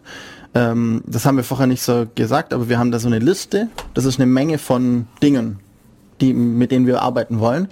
Und wir können dann sagen, wende eine Funktion auf jedes dieser Elemente in dieser Liste an, also jedes Ding. Und gerade so etwas, wende eine Funktion auf jedes dieser Dinge an, kann man sehr einfach parallelisieren, weil es, ähm, es kommt halt, also das, das sind Eigenschaften von funktionaler Programmierung, dass da nichts schiefgehen kann. Und dann mache ich halt auf dem einen Prozessor drei Dinge, auf dem nächsten Prozessor drei und auf dem nächsten nochmal drei und dann bin ich innerhalb kürzester Zeit fertig. Gut, dann wird es hier noch unterteilt in Relativistic Programming, was auch immer das ist. Instead of trying to avoid conflicts between readers and Ah. writers, the algorithm is designed to tolerate them and get correct results. Also wir hatten gerade das Problem, wenn wir was aufteilen und parallel machen, kann das eben Konflikte geben, kann das Schwierigkeiten machen. Und die müssen wir irgendwie vermeiden. Meistens wird es so gemacht, dass man irgendwie sagt, so ja, wenn das gerade ausgeführt wird, dann darf kein anderer äh, keine andere, kein anderer Teil des Programms auf diese Daten zugreifen. Und äh, Relativistic Programming, dem ist es wohl egal und die versuchen stattdessen ähm, dann zu tolerieren, dass es da zu Fehler kommt. Wie genau das funktioniert, kann ich mir jetzt hier nicht vorstellen, aber äh. Einsteins Relativitätstheorie, spezielle Relativitätstheorie, dass das, ähm, dass teilweise die ähm, Threads, also oder die einzelnen Teile des Programms unterschiedliche Ansichten des Speichers bekommen. Und dann sieht es für die manchmal anders aus als später und oder von an, aus anderen Blickwinkeln und sowas. Okay. Vielleicht, vielleicht kann man Threads kurz erklären, vielleicht brauchen wir das öfter noch für andere Sachen. Ein Thread ist einfach ähm, der Teil, der durch das Programm durchläuft. Also der, der fängt, wenn wir dem Programm starten, haben wir typischerweise einen Thread erstmal, also wenn wir jetzt so eine normale Programmiersprache, die geht halt durch den Programmcode durch. Und wenn ich dann einen zweiten Teil parallel ablaufen lasse, starte ich einen neuen Thread. Genau, also wir haben einfach einen, einen Ablauf, der dann gewisse Dinge tut und dann haben wir halt zwei parallel davon. Genau, dann haben wir auf einmal zwei Threads oder drei oder vier und die, die arbeiten alle gleichzeitig. Äh, wenn ich nur einen Prozessor mit einem Kern habe, dann geht es nicht echt gleichzeitig, sondern müssen die sich abwechseln, aber es sieht so aus, als wäre es gleichzeitig. Und sobald ich dann eben mehrere Prozessoren oder Kerne habe, dann wird es auch unter Umständen tatsächlich wirklich gleichzeitig. So, Data-Driven Programming. Ähm, ich lese mal Ähm, kurz vor. AWK AWK? steht unten. Ah, tatsächlich. In computer programming, data-driven programming is a programming paradigm in which the program statements describe the data to be matched and the processing required rather than defining a sequence of steps to be taken. Ich habe es nicht verstanden. Ähm, es, also wer vielleicht schon mal AWK gesehen hat, das ist eine Sprache, die über mh, Patterns, also über, über Muster ähm, aus Daten gewisse Dinge extrahiert und diese auch verändern kann. Also wir haben einen riesigen Datensatz und ähm, suchen da drin Muster und verändern die. Also wir, wir arbeiten nicht von irgendwie, wenn du äh, eine Zahl siehst, dann schau, ob sie kleiner 5 ist und dann addiere sie, sondern wir sagen, ähm, in einem Muster alle Zahlen kleiner 5 und dann ähm, die Zahlen, die rauskommen, addiere plus 1. Also wir machen das irgendwie abstrakter und ja, mehr auf die Daten bezogen. Okay. Also wir beschreiben nicht, wie man es macht, sondern wir beschreiben, welche Daten wir wie verändern wollen. So, dann kommt hier in dem in der Liste der große Block der deklarativen Programmierung. Constraint haben wir schon angesprochen. Data Data Flow. Ähm, können wir machen, zum Beispiel, ähm, vielleicht hat es schon mal jemand gesehen, Pure Data oder Max MSP sind Programmiersprachen, die grafischer Natur sind, ähm, in der man, in denen man Musik ähm, im weitesten Sinne programmieren kann. Wir haben da ähm, Eingänge und Ausgänge, zum Beispiel einen Mikrofoneingang. Und dann können wir da Kabel ziehen von dem Mikrofoneingang zu einem Effektgerät und zu einem Funktionsgenerator und so weiter und können dann eben Kabel, äh, also den, den Fluss der Daten des Mikrofons-Eingangssignals durch verschiedene Bausteine und sowas beschreiben. Und das gerade für Audio, wo man früher immer so irgendwie so ein Steckbrett hatte und dann irgendwie in den Synthesizer reingeht und dann in den andere, ins andere Gerät reingeht, ist das sehr beliebt, könnte man sagen. Hier ist interessant, dass Data Flow noch in Cell-Oriented unterteilt wird und in Reactive und Intentional. Und Cell-Oriented als Beispiel die Spreadsheets, also die, die. Tabellenkalkulation wie Excel. Äh, das ist echt witzig, dass man sagt, ja, es ist eigentlich deklarativ, stimmt schon. Ja. Du sagst eben, was zu tun ist und nicht wie. Äh, Reactive und Intentional können wir, glaub mal, ein bisschen überspringen. Das könnt ihr euch selber nachlesen, wenn ihr Lust drauf habt. Jetzt ist meine Liste weg. Ähm, functional hatten wir schon. Logic hatten wir schon. Da gibt es auch wieder jede Menge Unterteilungen. glaube auch nicht. Äh, ja, Constraint Logic, das hatten wir eigentlich auch alles schon. Wobei Constraint Programming hier als eigenes aufgeführt wird. Ja. So, dann haben wir End-User Programming als Paradigma. Ähm, End-User Development is a research topic within the topic within the field of computer science and human-computer interaction, describing activities or techniques that allow end users to program computers. Also es geht darum, dass eben Leute, die vom Rechner sind, nie, oft nicht Programmierer sind, sondern eben Leute, die in anderen Bereichen arbeiten und um denen zu ermöglichen, auch zu programmieren, gibt es da wohl äh, ja einfach äh, Research, also äh, Forschung, wie das, wie das gemacht werden Mir kann. fällt dazu gerade ähm, eine Sprache ein, die oft benutzt wird von Leuten, die nicht programmieren und die nicht wissen, dass sie da eigentlich eine deklarative Sprache benutzen, nämlich SQL. SQL ist eine ähm, eine Datenbank-Abfragesprache und der können wir sagen, ähm, gib mir mal alle Felder, die diese und jene Struktur haben, in denen diese Werte stehen, ähm, von ähm, kleiner 5 und größer 7 oder was auch immer. Und hier wird auch noch das Spreadsheet, also die Tabellenkalkulation als Beispiel Okay. gebracht. Und ähm, ja, wieso das eben End-User ist, ähm, der End-User weiß nicht, dass er programmiert, aber wir können, wir haben ihm gewisse Tools, können ihm gewisse Sachen geben, dass er dann eigentlich damit programmiert, auch wenn er vielleicht niemals SQL selber eintippt. Aber er kann irgendwelche Regler verschieben, kann Regler dazusetzen und dann verändert sich die Anfrage, solche Dinge. Oder vielleicht auch eine ähm, Bibliotheksanfrage könnte man dann auch schon fast so sehen. Oder Google, wenn man, wenn man sagen kann, man hat in der erweiterten Suche, kann man manche, manche ähm, Suchfelder anschalten und ausschalten. So, so in der Art. Okay, hier kommt Event-Driven als nächstes in der Liste, das hatten wir schon. Ja, Service-Oriented und Time-Driven als weitere Unterteilungen.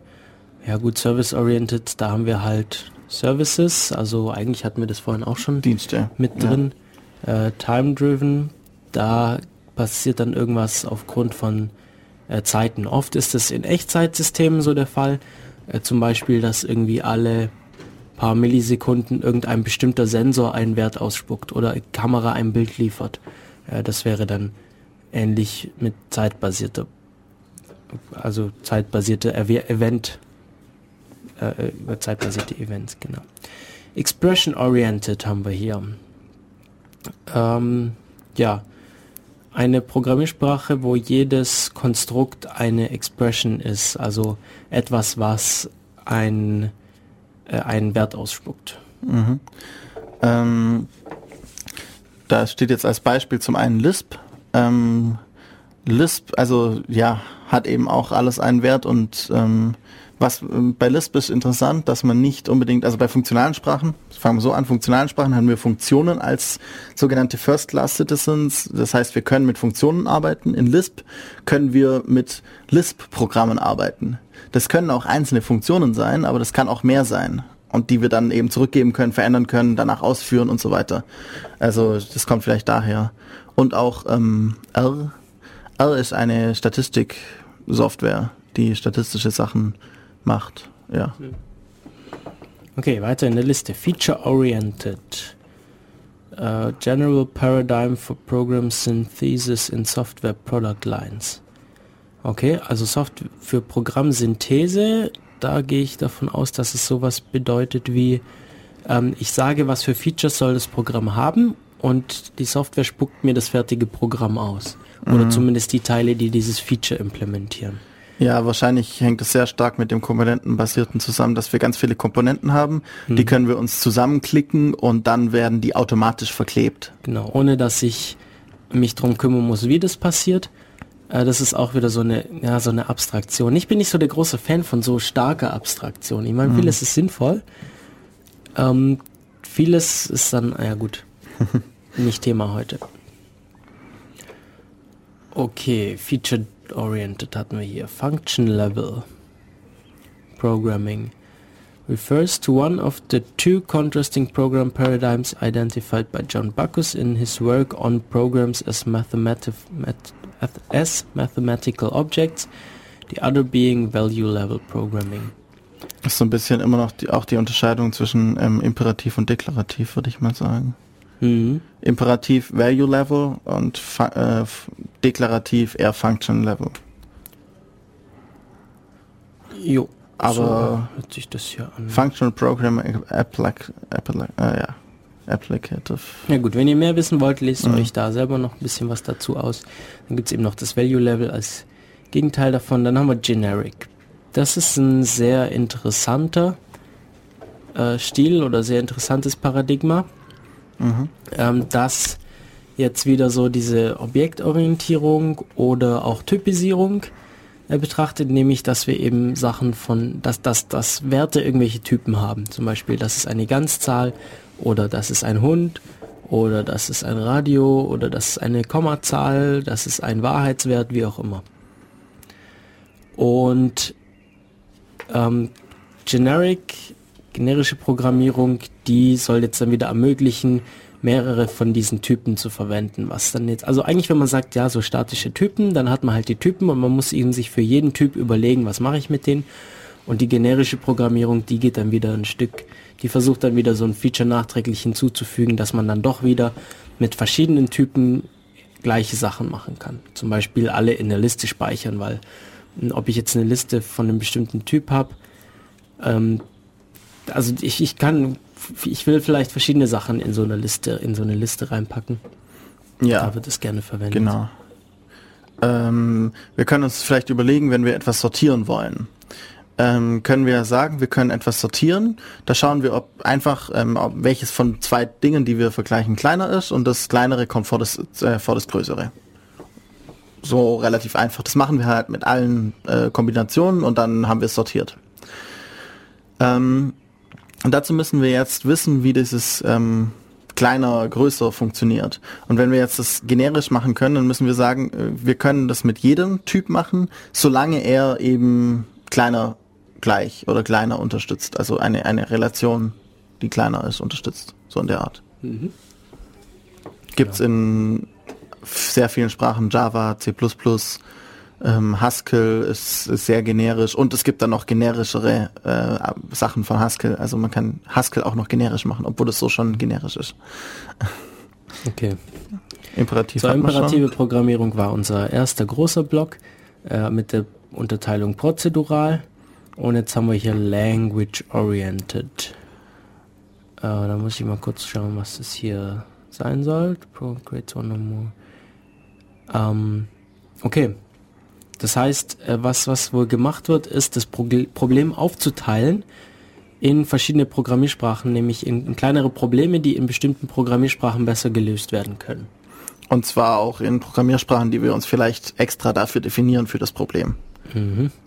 Und dann können wir eben ähm, ja, leichter ähm, das lösen, weil wir uns eine Programmiersprache definiert haben, die genau dieses Problem gut löst. Ja, wir hatten, das wäre so der gegenteilige Ansatz von Multiparadigma-Programmiersprachen, die eben verschiedene Features unterstützen. Hier eben, ich suche mir die Programmiersprache aus, je nachdem, nach was ich das haben will, und mache verschiedene Teile des Programms in verschiedenen Programmiersprachen. Genau, ich mache nicht alles in einer, sondern für jedes Paradigma, das ich haben will, erzeuge ich mir eine Programmiersprache, die das dann kann. So, hier wird jetzt noch unterteilt, in, in welcher Disziplin, in welcher Dom Domäne bin ich mich und Grammar-Oriented, was ist das denn? Uh, good for designing and creating domains, but, ähm, okay. Ja, Also ist irgendwie für ah für die für die ah das ist für die Erstellung der Programmiersprachen, wenn ich das hier richtig sehe. Mhm. Naja gut, äh, boah, da kommt noch jede Menge Zeug dazu. So, dann sind wir bei Meta-Programming. Meta ist immer ein cooles Wort. hängt sehr stark mit den ähm, Templates zusammen oder mit Generic-Programmierung. Okay. Ähm, Ah ja, stimmt. Hier Generic in Invokes Meta. Ja. ähm, wir programmieren etwas, das wiederum Code erzeugt. Also wir, wir programmieren ähm, das, was dann nachher den Code erzeugt, der dann nachher das Problem löst. also wir, wir programmieren einen, einen Code-Generator im weitesten Sinne. Nur damit, dass wir das intelligent machen und dadurch gewisse Vorteile haben und dass vieles automatisiert werden kann. Ja, genau. Und da ist so auch die Unterteilung, den automatisch, reflective, attribute-oriented, template und policy-based. Ja, wie auch immer. Gehen wir zu Non-Deterministic. Zu non, zu non-deterministic. Ja. Was mit non-structured? Non-structured klingt auch noch lustig. Non-structured programming. The earliest programming pa paradigm capable of creating Turing, Turing complete algorithms. Siehst du, wenn wir das jetzt übers, übersprungen hätten, dann hätten wir das nicht erfahren. Has been to compared to how Mozart wrote music. Okay, also es wird, es wird, es wird verglichen mit Mozart, der komponiert. Ja, Maschinen-Level-Code. ähm, also wir beschreiben halt einfach mal, wie es uns einfällt. Und basteln uns dann irgendwie Sprünge hin und her, damit wir irgendwie danach eine Art Control, also eine, eine Art ähm, Ablauf haben. Ja, non-structured, also irgendwie, wir haben überhaupt, also wir machen halt so, wie es uns in den Kopf kommt. Das ist eben das, was wir heutzutage wirklich noch mit Assemblern programmieren würden vielleicht. Ja, Obwohl wir dann als Programmierer versuchen, Struktur reinzubringen, weil es einfach besser lesbar ist. es ist vielleicht so, wie man anfängt zu programmieren, oder? Ja, Also wenn man so ein bisschen was über Programmieren weiß und dann anfängt zu programmieren, dann vielleicht ist das so. Wieso ist da jetzt Array als Beispiel drin? keine Ahnung. Array Programming. Spector, General Scalar. Okay, also Array, das ist, das wäre jetzt Anwendung auf, auf Vektoren oder Arrays oder halt Skalare.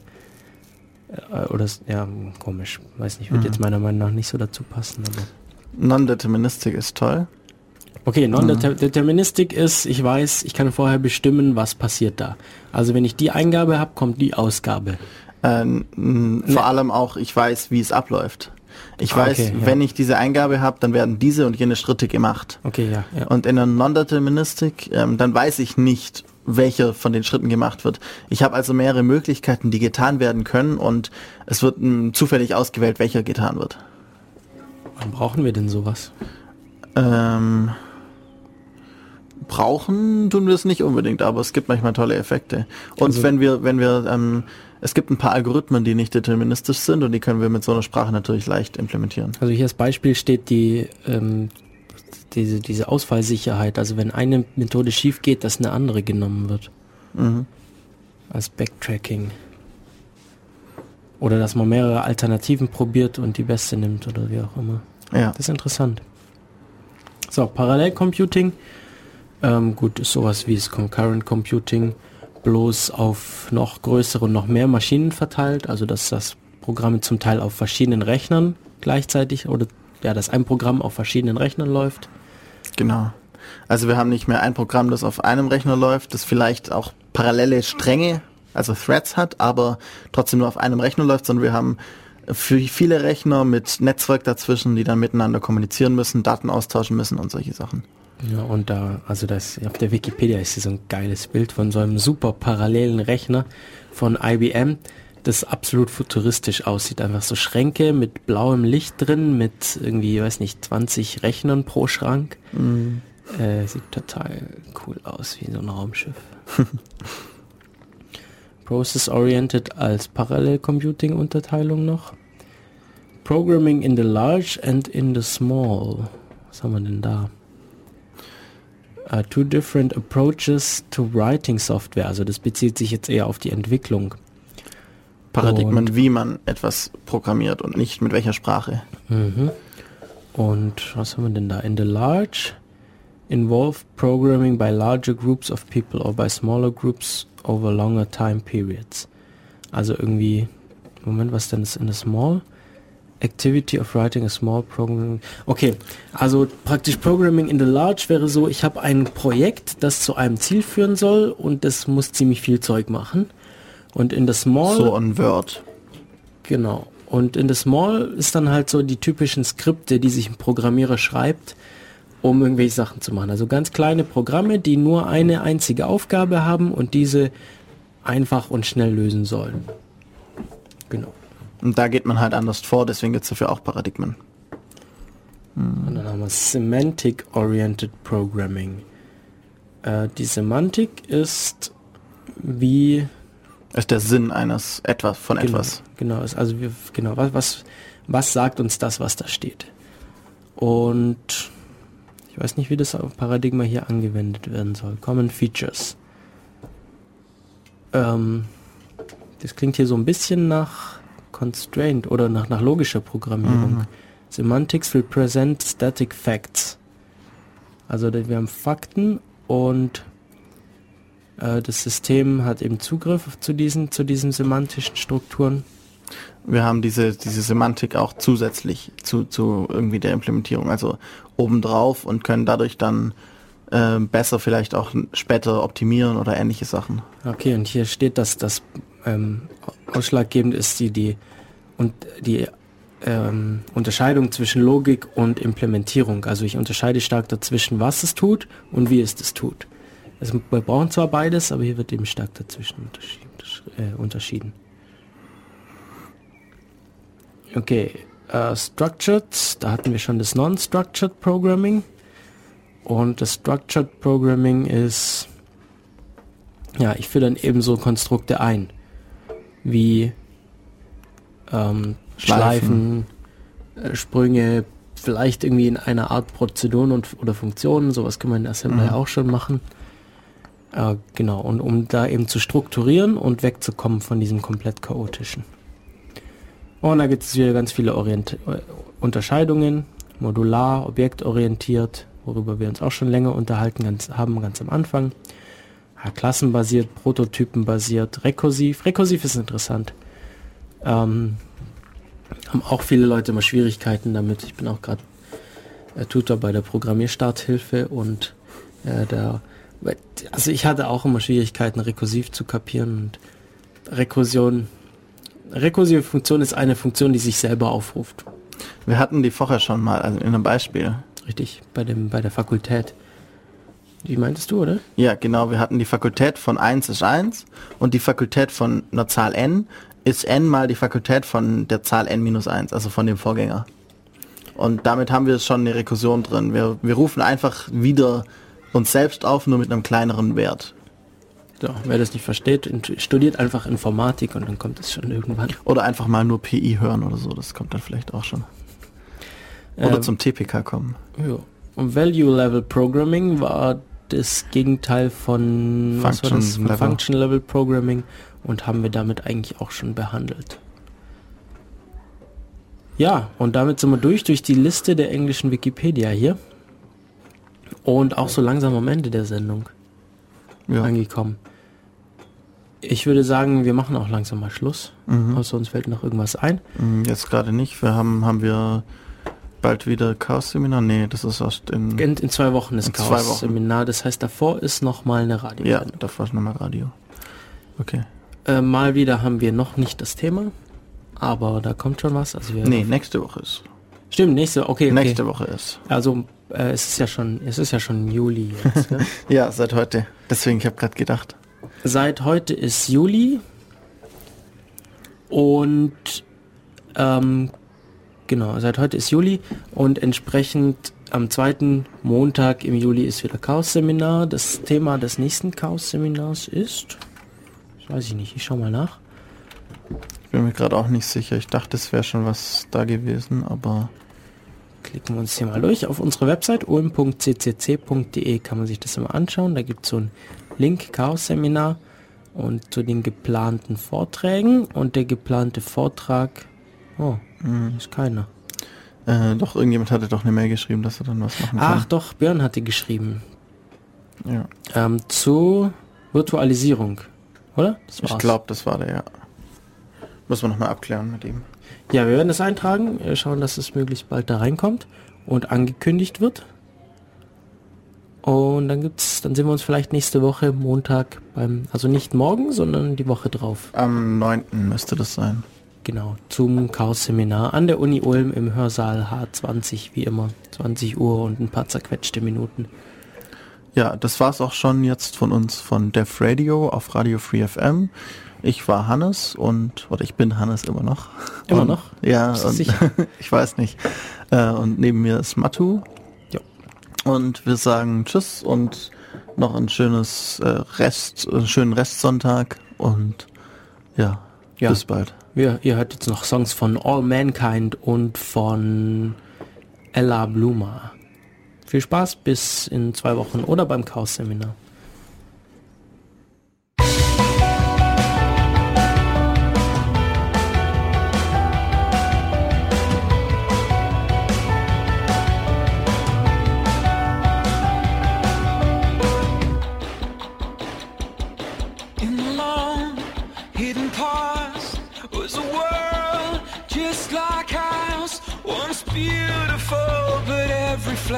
Ours. Once